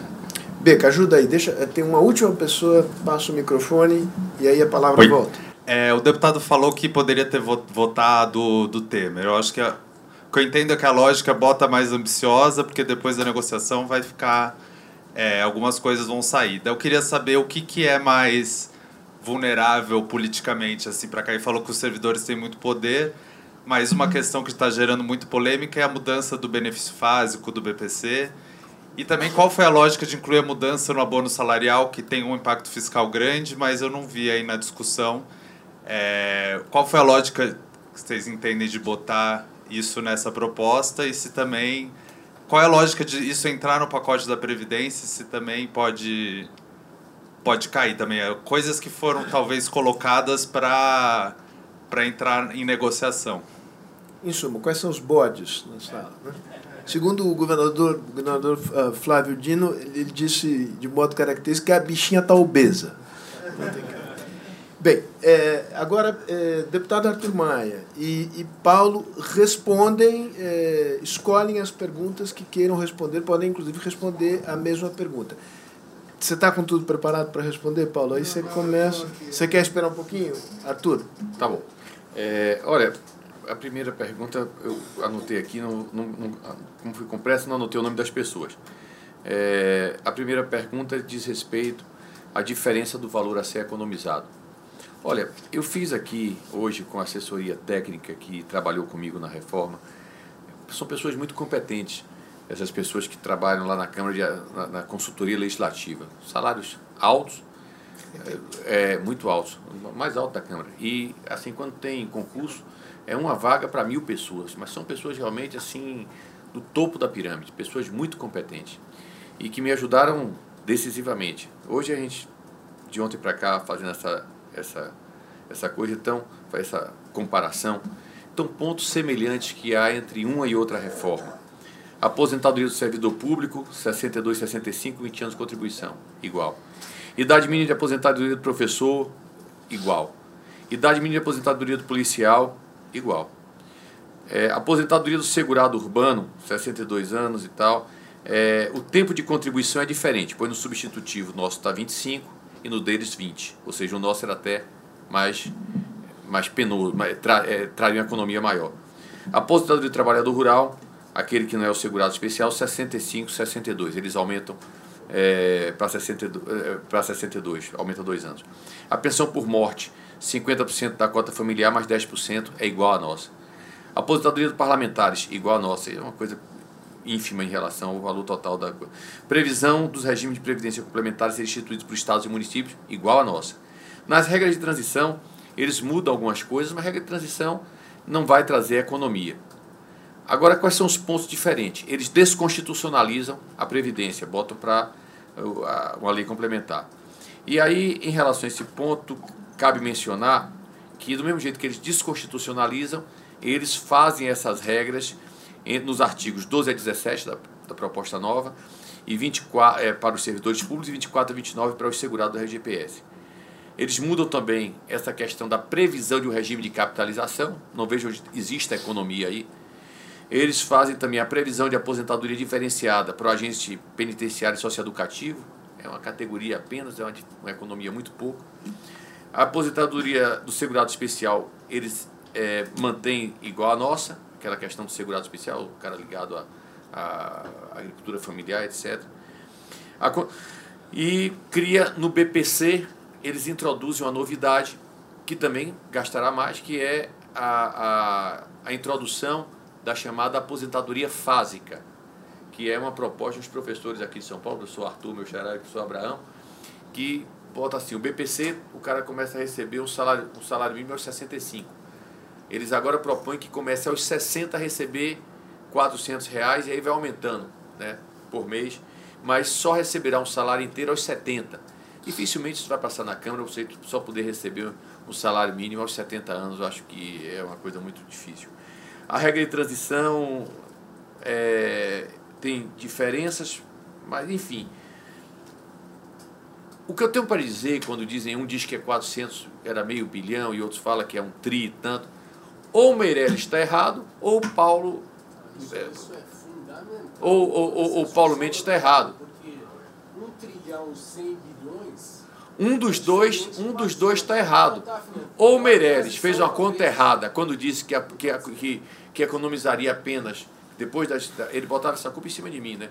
Que eu é que tirei essa economia por causa das, das mudanças que eu vi. que A dele no começo era um bilhão, é, um trilhão em 10 anos. Então essa essa questão ou um ou outro está errado. Desculpa, eu, eu cheguei a ler o valor, o ministro anterior da Fazenda, essa Eduardo Duarte.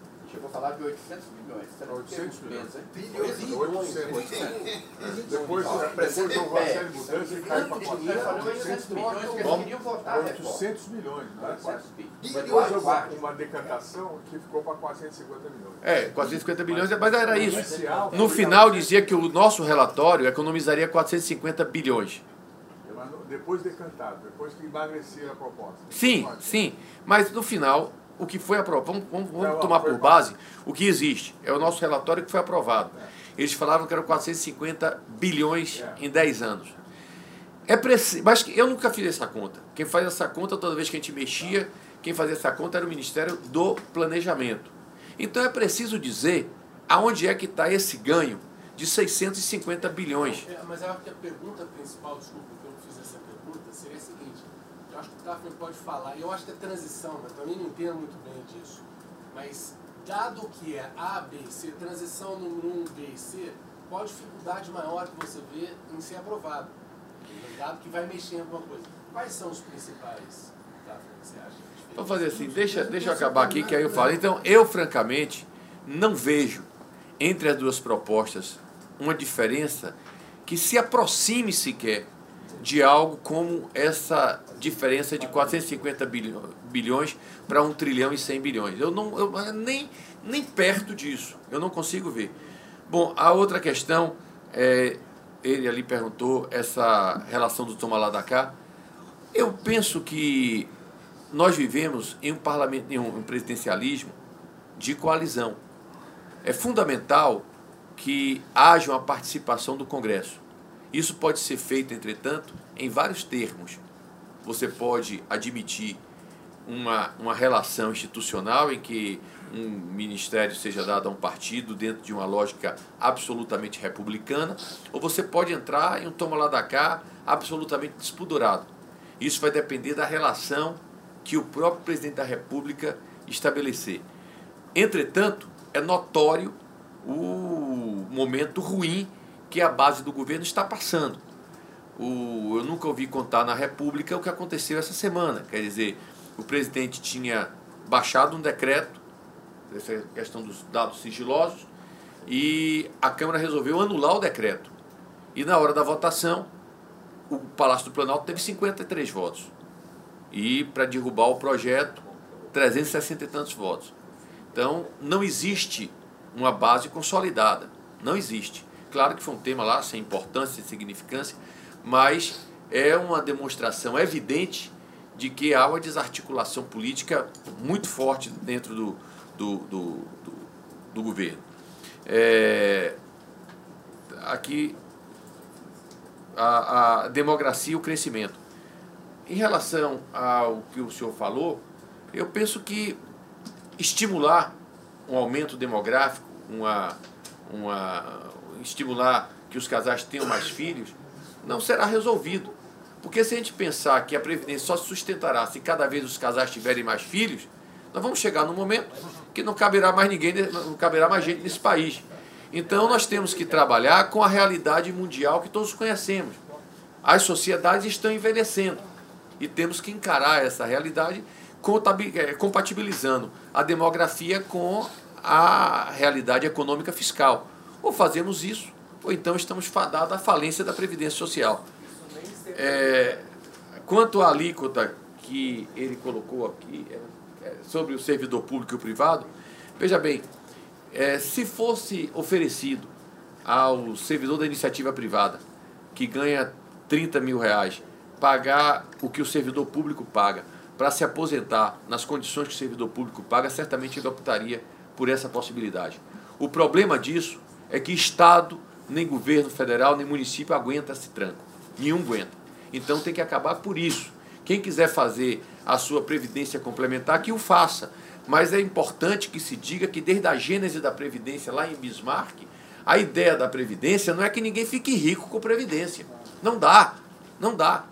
Há três anos atrás, a gente foi morar, em, minha família foi morar em Brasília. Eu tenho dois filhos, um tem 13 e outro tem 11. Então, é, aí eu estava no apartamento funcional, minha mulher quis alugar uma casa. Chega um dia que ela chegou em casa e falou: Meu filho, olha, eu encontrei ali um casal que é tudo que eu queria ser. Eu falei: O que é, minha? Falou: Não, os dois são procuradores aposentados. Ela tem 55, ele tem 56. Cada um recebe 35 mil reais. Estão alugando a casa por mais 15 e vão passar dois anos viajando. Não dá, gente. Previdência não foi feita para isso. Previdência não foi feita para isso. A Previdência é para garantir que as pessoas, quando chegam na velhice, tenham um mínimo para viver. Não, quando não tem mais condição de trabalhar. Então, esse conceito de Previdência, o funcionalismo público é, é tem que tirar da cabeça. Eu falo isso para o meu pai. Meu pai tem 81 anos. Meu pai se aposentou com 54 anos, a minha idade. Como é que pode? Como é que essa conta fecha? Meu pai está com 82, graças a Deus, com muita, muita saúde. Ou seja, ele já tem mais ou menos mais tempo de aposentado do que o tempo que ele contribuiu. Essa é a realidade nacional. Isso vai piorar, porque a medicina cada vez vai fazer com que as pessoas, graças a Deus, vivam mais. Então, essa condição não dá, a gente vai ter que, de fato, fazer essa mudança. É, quanto à a, a proposta do Paulo Tafner, eu até me disponho, Paulo, a como fazer emendas lá para que a gente possa incorporar pontos aí que eu julgo muito importantes aí, como foi aqui tratado. O abono salarial, eu lhe confesso, ele que falou ali de abono salarial, eu lhe confesso que eu, no estudo que eu fiz com as técnicas, eu estava muito aflito para que a gente debatesse para chegar aqui com alguma coisa assim concreta, até posso passar depois essa nota para vocês. É, nós não fizemos uma, um, não, não, observamos assim detalhadamente essa questão do abono. Agora, eu falei isso para o Meirelles durante a, a nossa reforma e vou falar aqui de novo. Não dá para fazer uma reforma da Previdência Social com aquela mentalidade de vendedor de rede na praia. Vocês já viram, a gente está na praia, chega um sujeito com aquelas redes, aquela rede para você balançar. Quanto é a rede? Ele fala, 100 reais. Ele fala, dou 10, é sua. Pega e entrega. É, é, porque o que é que acontece? Mandam uma proposta muito perversa para a Câmara. Aí, a, o debate todo acontece na comissão especial. Durante esse debate, a oposição demoniza o, ter, o texto. O, o, o relator vai para o canto do ringue, fecha aqui na frente, fica tomando pancada durante três meses. A opinião pública cria uma ojeriza aquele texto. Você não faz ideia do que é isso. Você, olha, um negócio é tão grave, ser relator da Previdência, que em determinado momento da relatoria, também eu fui relator em um momento, quando começou, 95% da opinião pública brasileira era contra a reforma da Previdência. Mas em determinado momento, Raul Jugman, que era o ministro eh, ligado à área de segurança, me chamou e falou: olha, não dá mais para você viajar sozinho. Você agora vai ter que andar com a escolta da Polícia Federal nos aeroportos. Aí eu aceitei, né? Esse negócio quem, quem tem que se cuidar. E aí, aí eu acho que a Polícia Federal não estava muito satisfeita pra, por causa da reforma. E aí, a gente morava nessa numa casa lá no Lago Sul e chegava, aí chegava o, dois carros da Polícia Federal em minha casa às 5 e meia da manhã. Aí parava aqueles carros, minha mulher enlouquecia. Falava, meu, que vergonha, meu Deus, que vergonha. O que é que os vizinhos vão pensar da gente? Eu falei, vai pensar que seu marido é o homem mais extraordinário do mundo. Porque o vizinho deve pensar, olha, esse homem todo dia vai preso. Mas todo dia ele deve ter um advogado aí que é um demônio. Todo dia consegue soltar ele. E mais do que isso, ele manda na imprensa do Brasil inteiro, porque esse homem vai preso todo dia, não sai uma nota no jornal, nem no site, nem nada.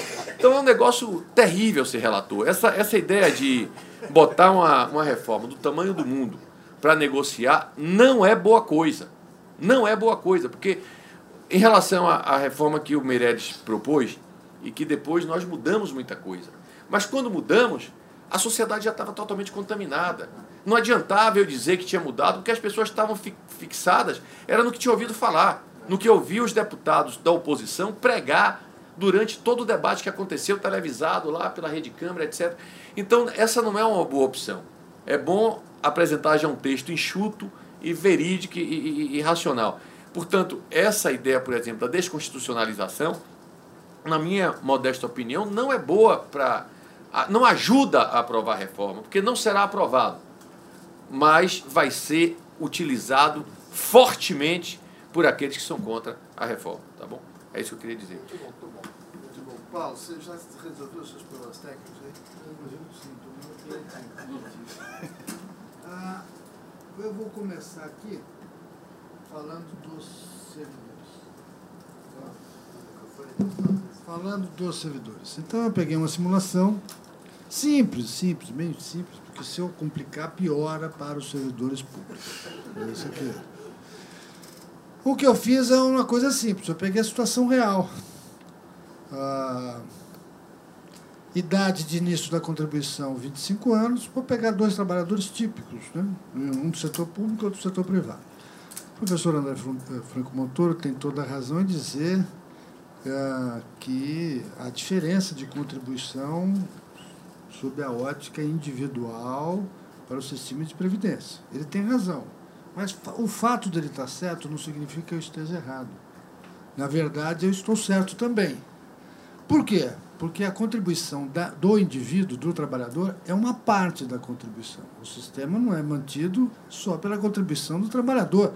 Aliás, no slide anterior, eu eu mostrei que uma parte é o trabalhador, uma outra parte bem maior é o empregador, e outra parte ainda é financiado pela sociedade. Então, eu peguei alguns casos aqui, não está bonito o gráfico, mas, enfim, eu vou, eu vou apresentar para vocês. Então, vou pegar o caso 1, que é um salário flat de 5 mil reais. O que, que é a contribuição, ah, como está aí, do ah, trabalhador, o que, que é a contribuição do empregador e ah, o que, que é o resultado que ele vai receber, considerando que ele vai se aposentar aos 60 anos com a esperança de vida ah, ou de sobrevida, como alguns dizem, dizem ah, do trabalhador. Não há nenhuma razão para acreditar que um cara de 60 anos trabalhando na iniciativa privada vai viver mais ou menos do que um servidor público à mesma idade. Ah, eu peguei o valor médio de homens e mulheres, ou seja, e fui generoso. Ah, 19 anos e 10 meses, porque eu peguei a tábua de 2013. Já saiu a tábua de 2017 que aumentou para 21 anos. O que piora essa conta, porque ele vai receber por mais tempo, em média. O fato é, senhores, que se eu pegar, por exemplo, o caso 1, que o cara recebe 5 mil reais, olha só, a contribuição de trabalhador privado do setor público é praticamente a mesma. Tá certo? É igual. Há um, um, O público deveria ser maior, porque é 11% para todo mundo, pessoas privado. É, é, não, querido, mas com um salário de 5 mil, a alíquota é 11% no setor privado. Tá certo? Então é 5, é igual. O que muda é o patronal, que a alíquota do setor público é 22 e do setor privado é 20. Quer dizer, é 20 mais ou menos. O banco é 20 mais 2. É sobre a folha inteira, então é sobre a massa salarial. Então a, a contribuição você vê que é pequena, a diferença é pequenininha. Em ambos os casos, olha só, eles vão receber, usando as regras, as regras que são aplicáveis hoje. Aos 60 anos, um trabalhador da iniciativa privada recebe a, a, a média contributiva, se for 5 mil, a média aplicado o fator. O fator é 0,84, então ele vai receber menos. Simples assim. Um entra com o fator 1, o outro entra com o fator 0,84. E aí dá que ambos têm ah, resultado negativo. Ah, no caso do setor privado, dá um déficit de 374 mil ao longo da vida, e do setor público, 534. Vamos passar agora para trabalhadores com 10 mil reais flat. Olha o que acontece. O trabalhador do setor público contribui mais, é verdade. Mas ele recebe muito mais. Por quê? Eu estou pegando o caso de integralidade e paridade, eh, sem aumento de salário, né? Considerei preço constante. Ah, um recebe 1 milhão e 200, o outro recebe 2,500. Essa é a realidade. Significa que ele vai receber uma transferência líquida de 950 mil ao longo da vida. Ou seja, a sociedade dá para esse servidor público um belo de apartamento de 950 mil reais. É isso que ele dá. É, é, pegamos aqui o preço médio de um imóvel em São Paulo. Um 950 mil apartamentos de quatro salas, cozinha e banheiro? Ou não? Ah, não, é um apartamento melhor do que esse. Então. Não? Quatro salas. Quatro. Não, quatro salas, cozinha e banheiro. Ah, com três. Então é o seguinte: a sociedade resolve dar para esse servidor público um apartamento de três quartos, cozinha, banheiro e garagem. Muito bem. E se ele ganhar 20 mil reais? Se ele 20 mil reais, está aí ah, o valor da contribuição, o recebimento, e ele vai receber um, um total de 5 milhões e 140 de benefício. E só entrou 2 milhões, o déficit é 1,736. Esse é, é, parente do seu amigo lá de Brasília. O amigo não, desculpe, vizinho. Vizinho, aquele casal, está aqui. Muito... Não, não, aí eu peguei um, eu peguei um outro caso em que uh, não é mais flat. Portanto, as contribuições são diferentes ao longo da vida. Ele começa com 5 mil e contribui 10 anos, 10 mil 15 anos, 20 mil 10 anos, fazendo, portanto, uma média contributiva de 10 mil reais, sendo que o servidor público vai sair ganhando 20. E aí, meus amigos, ele vai contribuir com um pouquinho, vai receber um montão, ele vai receber uma transferência líquida da sociedade de 3 milhões e 23 mil reais. Ah, portanto, ah, com 3 milhões dá para comprar um 4 quartos? Dá, né? A sociedade, essa é uma sociedade legal. É uma sociedade legal, que para o trabalhador pobre vai quase nada e para o trabalhador rico vão ao apartamento de quarto sala que ele ganha de presente da sociedade. Lamento, essa é a realidade. Né? Isso não quer dizer que estigmatizar o servidor público, não é ele que é responsável. Está errado é a regra. Quem está errado é a regra. E esse cálculo é generoso, porque se eu colocar os dados demográficos de 2017, piora a conta, e eu coloquei só um benefício, que é a aposentadoria, mas 70% das aposentadorias eram pensão. Então aí a conta piora, piora para todo mundo, mas obviamente piora mais para aquele que é o servidor público. Então, é, eu acho que é, são os fatos, mas a gente não tem que discutir, não é, sabe, é, digamos assim, não é o servidor público, não sou eu que sou aposentado, que sou culpado, não é, o fato é que a regra está errada, tem que mudar a regra, é, e simplesmente tornar a regra mais equitativa para todos os trabalhadores. Quanto às demais perguntas, só um minutinho para fechar as outras, ah, ah, das perguntas ah, aqui colocadas, eu acho assim, nós temos que entender que o Congresso não é tomar lá da cá. Eu não acho que é assim. Eu acho que deprecia o papel do Legislativo. Sim, o Legislativo é óbvio que tem uma preferência por distribuir benesses. Né? Você prefere dar um tiro numa pessoa ou fazer um afago? Não, eu prefiro fazer um afago, é razoável. Você prefere receber um tapa ou um beijo? Eu prefiro receber um beijo, claro. Muito bem, então é um, é um trabalho de convencimento, é, de esclarecimento, e aí, depois eu vou discordar do senhor, deputado, apesar da enorme admiração e respeito que eu tenho do senhor, eu vou discordar em dois pontos. Mas, uh, quanto à questão que foi colocada uh, no que diz respeito à toma lá da cá, acho que é um trabalho de negociação, convencimento. Obviamente que o governo vai ter que ceder em algumas coisas, porque no jogo político de uma reforma dessa natureza, não pode ter uh, um vencedor. Todos têm que ganhar. O que eu quero dizer com isso é eu tenho que conversar com o parlamento para que cada deputado tenha ganho, aquele que vote a favor. Ele tem que ter vitórias a demonstrar, até para a sua constituição. Ele tem que chegar para o seu eleitorado e falar: olha, eu consegui coisas. Então tem que, ser, é, tem que ter uma certa gordurinha, eu entendo, para que haja esse processo de negociação.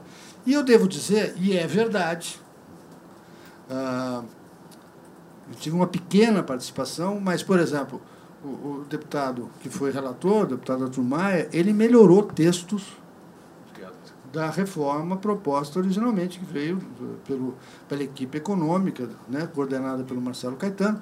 Ele melhorou, porque tinha problemas. Tinha problemas.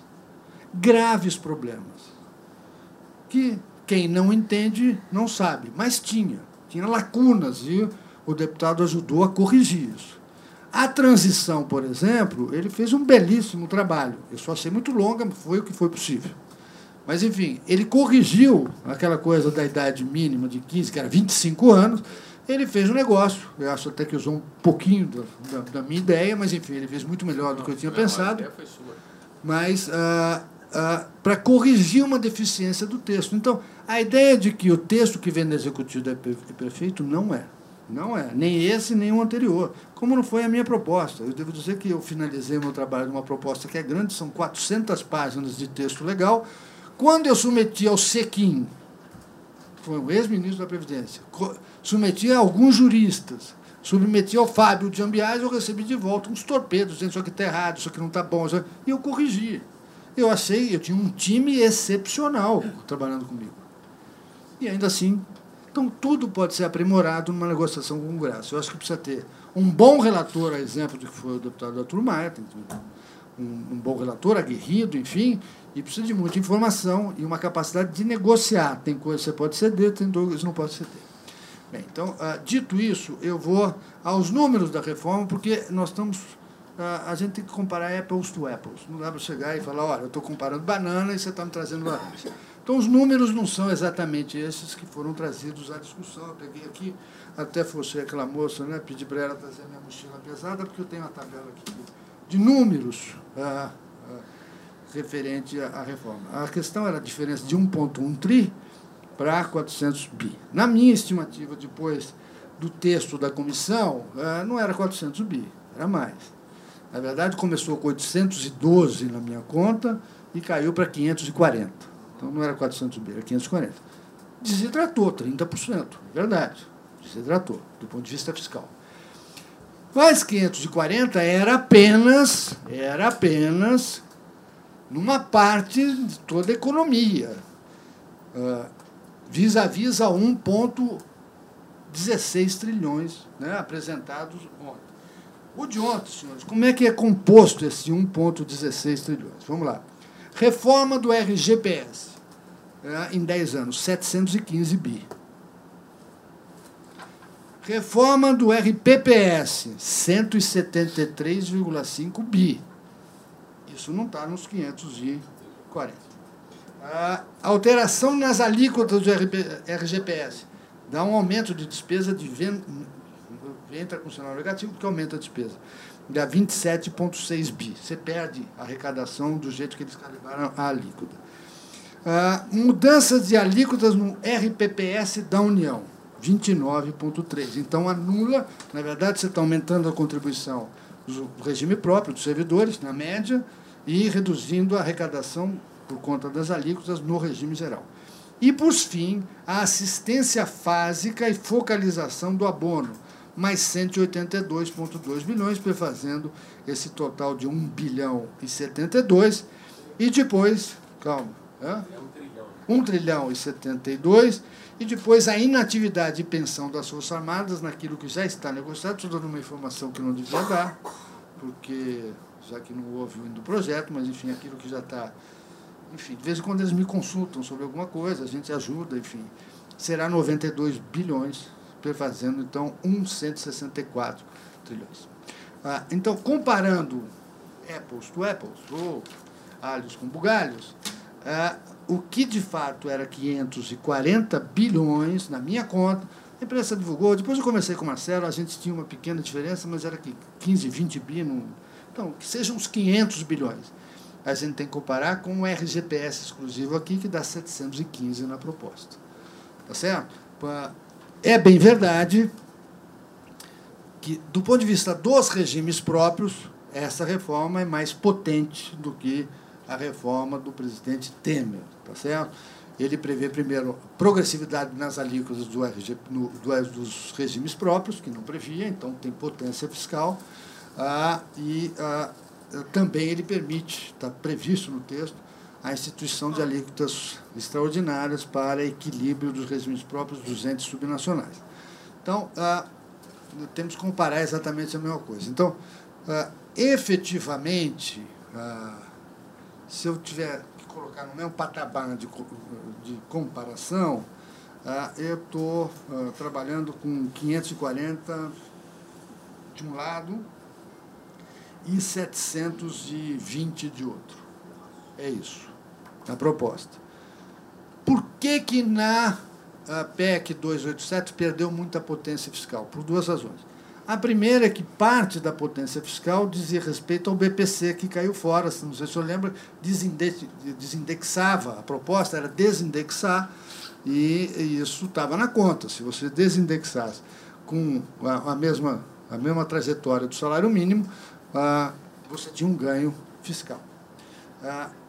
Então, a hora que você perdeu essa batalha da desindexação, eu acho que é uma batalha perdida, lamentavelmente, porque eu acho que está errado a preservação da indexação. Eu sempre tenho a humildade de olhar como é que é o mundo. No mundo é assim? Não, não é, então eu estou errado.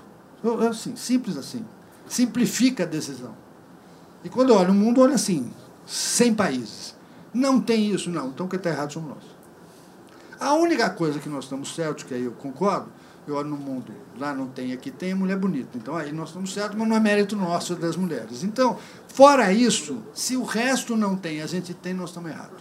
Simples. Então, eu caminho para onde caminha o mundo. Eu lembro que a Madonna um dia foi perguntada o seguinte, Madonna, se você um dia cuidasse doidona e fosse uma barata, o que você ia fazer? Eu ia procurar as outras baratas para ficar no mesmo grupo.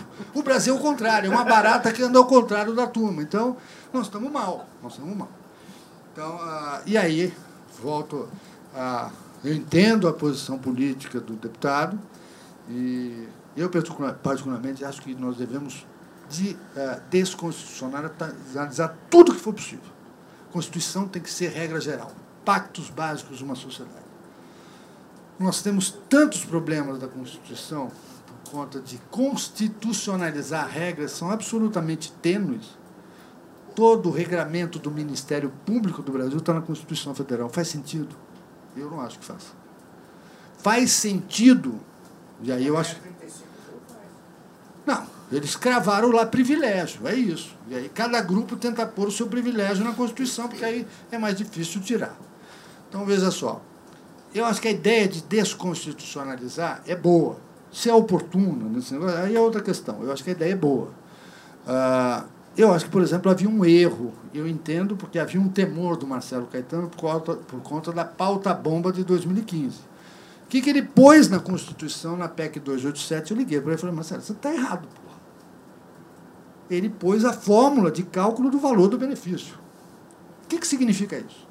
Se eu tiver que fazer ajuste nessa fórmula, como é que eu faço? PEC. A lei do fator, que foi um avanço em relação de equidade previdenciária, não poderia ser feita depois da PEC. Porque se constitucionalizou uma fórmula. Desculpe, fórmula é operacional, não pode estar na Constituição daqui a pouquinho eles vão colocar na Constituição que a água é H2O e tem que estar lá. Aí é uma coisa louca, entendeu? Não faz sentido. Então, eu acho que doutrinariamente desconstitucionalizar essa matéria é a tendência do mundo. Todo mundo está tirando isso. E, inclusive, deixando parâmetros automatizados. A gente fica mais velho, aumenta um pouquinho a idade mínima. Como foi, aliás, o fator. Lembra? O fator todo ano mudava, não mudava? Porque a regra era, deu a fórmula, o IBGE via a demografia e aí alterava o fator. Acabou. Ninguém mais discutia. Da polêmica no começo, depois acabou. Teve ano, inclusive, que melhorou o fator para o trabalhador. Porque tinha avançado num certo grupo etário. Porque o fator é para cada idade, enfim. A esperança de vida a uma certa idade diminuiu um pouquinho, só naquele grupo etário. Aí o fator ficou favorável vis-a-vis o que era no ano anterior. Então, a minha tendência é, o que eu proponho é sempre desconstitucionalizar. Se é oportuno, eu não sei. Se é...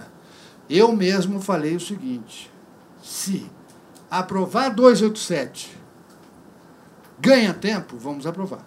Mesmo com os defeitos que ela tem. Depois a gente corrige.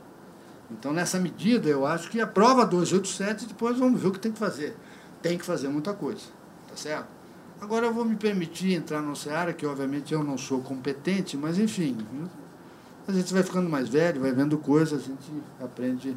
Eu acho, minha avaliação patronal, pessoal, não o Congresso, mas o grupo técnico do governo anterior quis dar uma patronada no novo governo. É isso porque nós fizemos e isso é bom. E aí eu tenho dúvidas. Dúvidas. Por exemplo, deputado, por que, que o governo Temer, que fez coisas maravilhosas, a equipe econômica dele não propôs a MP que saiu agora, que corrige esse negócio do benefício rural. Senhores, 30% dos benefícios rurais são falsos. Eu sabia? Sabia. Eles sabiam também. Por que, que não fizeram? Havia toda uma legislação infraconstitucional que poderia ter sido feita. Não fizeram. Então, desculpe. Não venha dizer o seguinte: tem que fazer isso porque nós fizemos isso é a melhor agenda para o país. Então, não é assim. Eu fui eleito, você não foi. Eu tenho quatro anos de mandato, você não tem. Todo presidente, nosso ilustre presidente Fernando Henrique Cardoso apresentou uma proposta de emenda constitucional. Todo mundo entendeu, tem um tempo. Mais de dois anos para tramitar. O presidente Lula apresentou uma proposta de emenda constitucional. Primeiro ano de governo, demorou um ano, foi promulgado no dia 31 de dezembro de 2003. A, a Dilma não fez reforma. Ela fez, só fez o que estava previsto na emenda 41. Ela criou o FUNPRESP. Demorou 10 anos para criar o FUNPRESP. Aliás, não foi o primeiro, São Paulo foi o primeiro, tá? Para saber. Então, não foi inovador nos 10 anos para fazer simplesmente uma legislação que tratava do estabelecimento do fundo de previdência que estava previsto no, na emenda 41. Então, ela não fez reforma. Quando ela, no final, percebeu que precisava fazer reforma, ela chegou no final do governo a dizer: não, precisamos fazer uma reforma. Ela descobriu que depois da noite vem o dia. Mas, enfim, demorou 10 anos para perceber isso. Mas a, a, é legítimo que um presidente recém-eleito, com 60 milhões de votos ou algo do tipo, ele tenha a sua proposta. Isso é legítimo. Ah, vai perder um ano? Vai. É ruim? É ruim. É ruim. Mas não é mais caro, por exemplo, do que foi o voto do Candilo. Desculpe, um voto só. Ah, a gente teria a idade mínima de 65 anos há 20 anos atrás. Então, é ruim. Lamento as coisas. Ele errou o botão lá. Né? Errou o botão e custou muito caro ao país. 20 anos de uma idade, ausência de idade mínima. Dizem alguns, sei lá, ele errou. Uma pena. Mas é caro, é verdade. O ideal seria que nós tivéssemos uma aprovação da reforma no primeiro semestre, já pronto. E talvez usar a PEC 287 fosse adequado. Mas eu acho que isso criou um mal-estar. Entendeu? Querer, querer patronar um novo governo. Eu sou seu patrão, eu sei o que faço. Eu, inclusive, fui para um debate com uma pessoa que eu gosto, enfim, e ele perdeu meia hora metendo pau na minha proposta. Eu só falei, escuta, por que você não fez o infraconstitucional? Não, por que você não fez? Sabe quanto você perdeu? Aí eu comecei a fazer conta. Você não mexeu no rural, você perdeu tanto. Você não mexeu no... Então, em vez de perder tempo enchendo o meu saco falando mal da minha proposta, você devia ter feito o dever de casa. Simples assim. Então, se comigo, que eu sou amigo das pessoas, eu fiquei irritado, você imagina uma nova equipe, todo dia o cara vai. Ou é a 287 ou não é nada, ou é a 2. Então, acho que criou um mal-estar. Então, é uma pena para o senhor, é uma pena para o país, mas eu acho que foi isso. Não é pena nenhuma. Não, é pena que o senhor fez um belíssimo trabalho e estava pronto para aprovar. E eu acho que aprovaria. Porque Olha, tinha os votos. Eu acho assim, sabe? Eu acho que a gente. Só para concluir, tá. só para concluir. Eu não vou porque eu não sou político, eu não quero falar sobre isso. Mas eu entendo de vaidade humana um pouquinho. Né? Então, essas coisas têm que ser tratadas com cuidado, né? com delicadeza. Né? Mas eu entendo que, se pudesse ser feito um bom acordo naquela época, em silêncio, vamos aprovar 287, e depois a gente faz uma mudança lá na frente, corrige os pontos e tal, corrige os errinhos, todos têm errinho. Eu acho que teria sido, uh, teria andado. Precisaria ser como muitos de nós aqui, meio mineiro. Acertar na moita as coisas, vamos fazer sem, sem querer é o meu selo que está. Entendeu? Eu tenho dito, não tem mais, eu vejo um certo DNA na proposta do, uh, da atual. Mas eu tenho dito já há bastante tempo. A proposta não é minha, não é do Leonardo Rolim, não é do, da equipe que participou. A proposta é de um governo, porque a ele cabe né, as dores e as delícias de uma proposta. É o governo que vai levar. A minha é lixo, não serve para nada, é papel. A dele é uma proposta que ele vai lutar. Gostaria que tivesse sido feito em silêncio a 287 e depois o acerto para fazer a modificação, até porque coisas tinham nas emendas. Não tudo, mas tinha, podia fazer uma boa aglutinativa. Ganhava-se tempo e nós teríamos, talvez, já em abril ou maio, liquidado essa fatura para ter lá na frente uma nova mudança com outro conceito, com mais calma e sem a pressão fiscal que nós temos. Uma consideração final? Não, só para dizer assim, eu acho que essa, o fato de não ter sido aprovado a mim não diz nada. Eu acho que a grande contribuição que foi dada pelo nosso trabalho foi promover o debate. Eu, quando assumi a relatoria, eu sabia que estava é, pondo em risco o meu mandato. É natural. Eu sou nordestino, eu sou baiano. Eu me lembro que no, eu assumi a relatoria numa quarta-feira e no sábado eu estava indo para minha cidade, onde eu não é a minha cidade que eu nasci, eu nasci em Salvador, mas a cidade que eu vivi, sou mais votado, que é Guanambi, no sudoeste da Bahia, para lançar a obra mais importante que eu já conheci, consegui até hoje, a obra que demorou uns cinco anos para eu conseguir o dinheiro todo, até mais um pouco, a obra de irrigação lá, 30 milhões de reais. E, e fomos lá, a obra tinha, tinha recebido a relatoria na quarta, e fomos no sábado com o presidente da Codevasf assinar os serviços que já tinha feito a licitação e era para lançar a obra. E era a abertura da exposição da cidade. E eu recebi a maior vaia da minha vida. Eu não consegui falar, fui vaiado da hora que eu cheguei perto do microfone até a hora que eu terminei de falar o que ninguém ouviu. No dia seguinte, uma jornalista virou para mim e falou: Arthur, uma jornalista amiga minha, lá da minha cidade, amiga de infância. Naturalmente, você negociou com o presidente aí para você ir para o Tribunal de Contas, ou qualquer deputado, você não vai ser mais nunca. Mas, enfim, é, eu assumi a relatoria da reforma com 95% da sociedade brasileira contra a reforma. E acho que o grande desafio foi justamente enfrentar esse clima hostil, esse clima difícil, esse clima absolutamente inóspito. Né? E, modéstia à parte, acho que, não por minha causa isoladamente, óbvio, mas por várias e várias e várias e várias pessoas que contribuíram com essa causa quando o momento era muito ruim. Para vocês terem ideia, a comissão especial era formada por 37 deputados. Dos 37, 24 votaram a favor do relatório e 13 e 14 votaram contra. 23 votaram a favor do relatório e 14 votaram contra. Dos 14 que votaram contra, 10 se reelegeram. Dos 23 que votaram a favor, 4 se reelegeram, 19 perderam. Então, obviamente que o razoável seria que o relator fosse o primeiro a perder. Mas assim não foi. Eu acho também que as pessoas valorizam esse fato de você defender eh, com sinceridade aquilo que você acredita. Eu acredito que isso é fundamental para o Brasil, por isso defendi e continuarei defendendo. E até por isso, mais do que qualquer outro motivo, é que eu acho que esse tipo de. É, é, é eu entendo perfeitamente, eu sou da política, sou uma pessoa da política, entendo que o presidente queira botar a marca que o ministro está fazendo, queira botar a sua marca. Mas eu não me convenço nunca que existe uma diferença de valores como eles estão apresentando. Isso não é real. Isso não é real. Porque RGPS 750 milhões. O que é que mudou no RGPS para ser 750 milhões? Não existe isso. A do Temer baixou porque a gente aumentou no começo da, da reforma. Eu me lembro conversando isso na época com o, o, o ministro do Planejamento, o Diogo Oliveira. Era, foi aquela ideia da gente permitir a acumulação até dois salários mínimos, a acumulação de pensão e aposentadoria até o limite de dois salários mínimos. Aquilo diminuiu bastante o escopo de economia. Mas uma série de outras questões que foram tratadas. É, a reforma, eu só eu, eu acho assim, ainda tem muitas injustiças.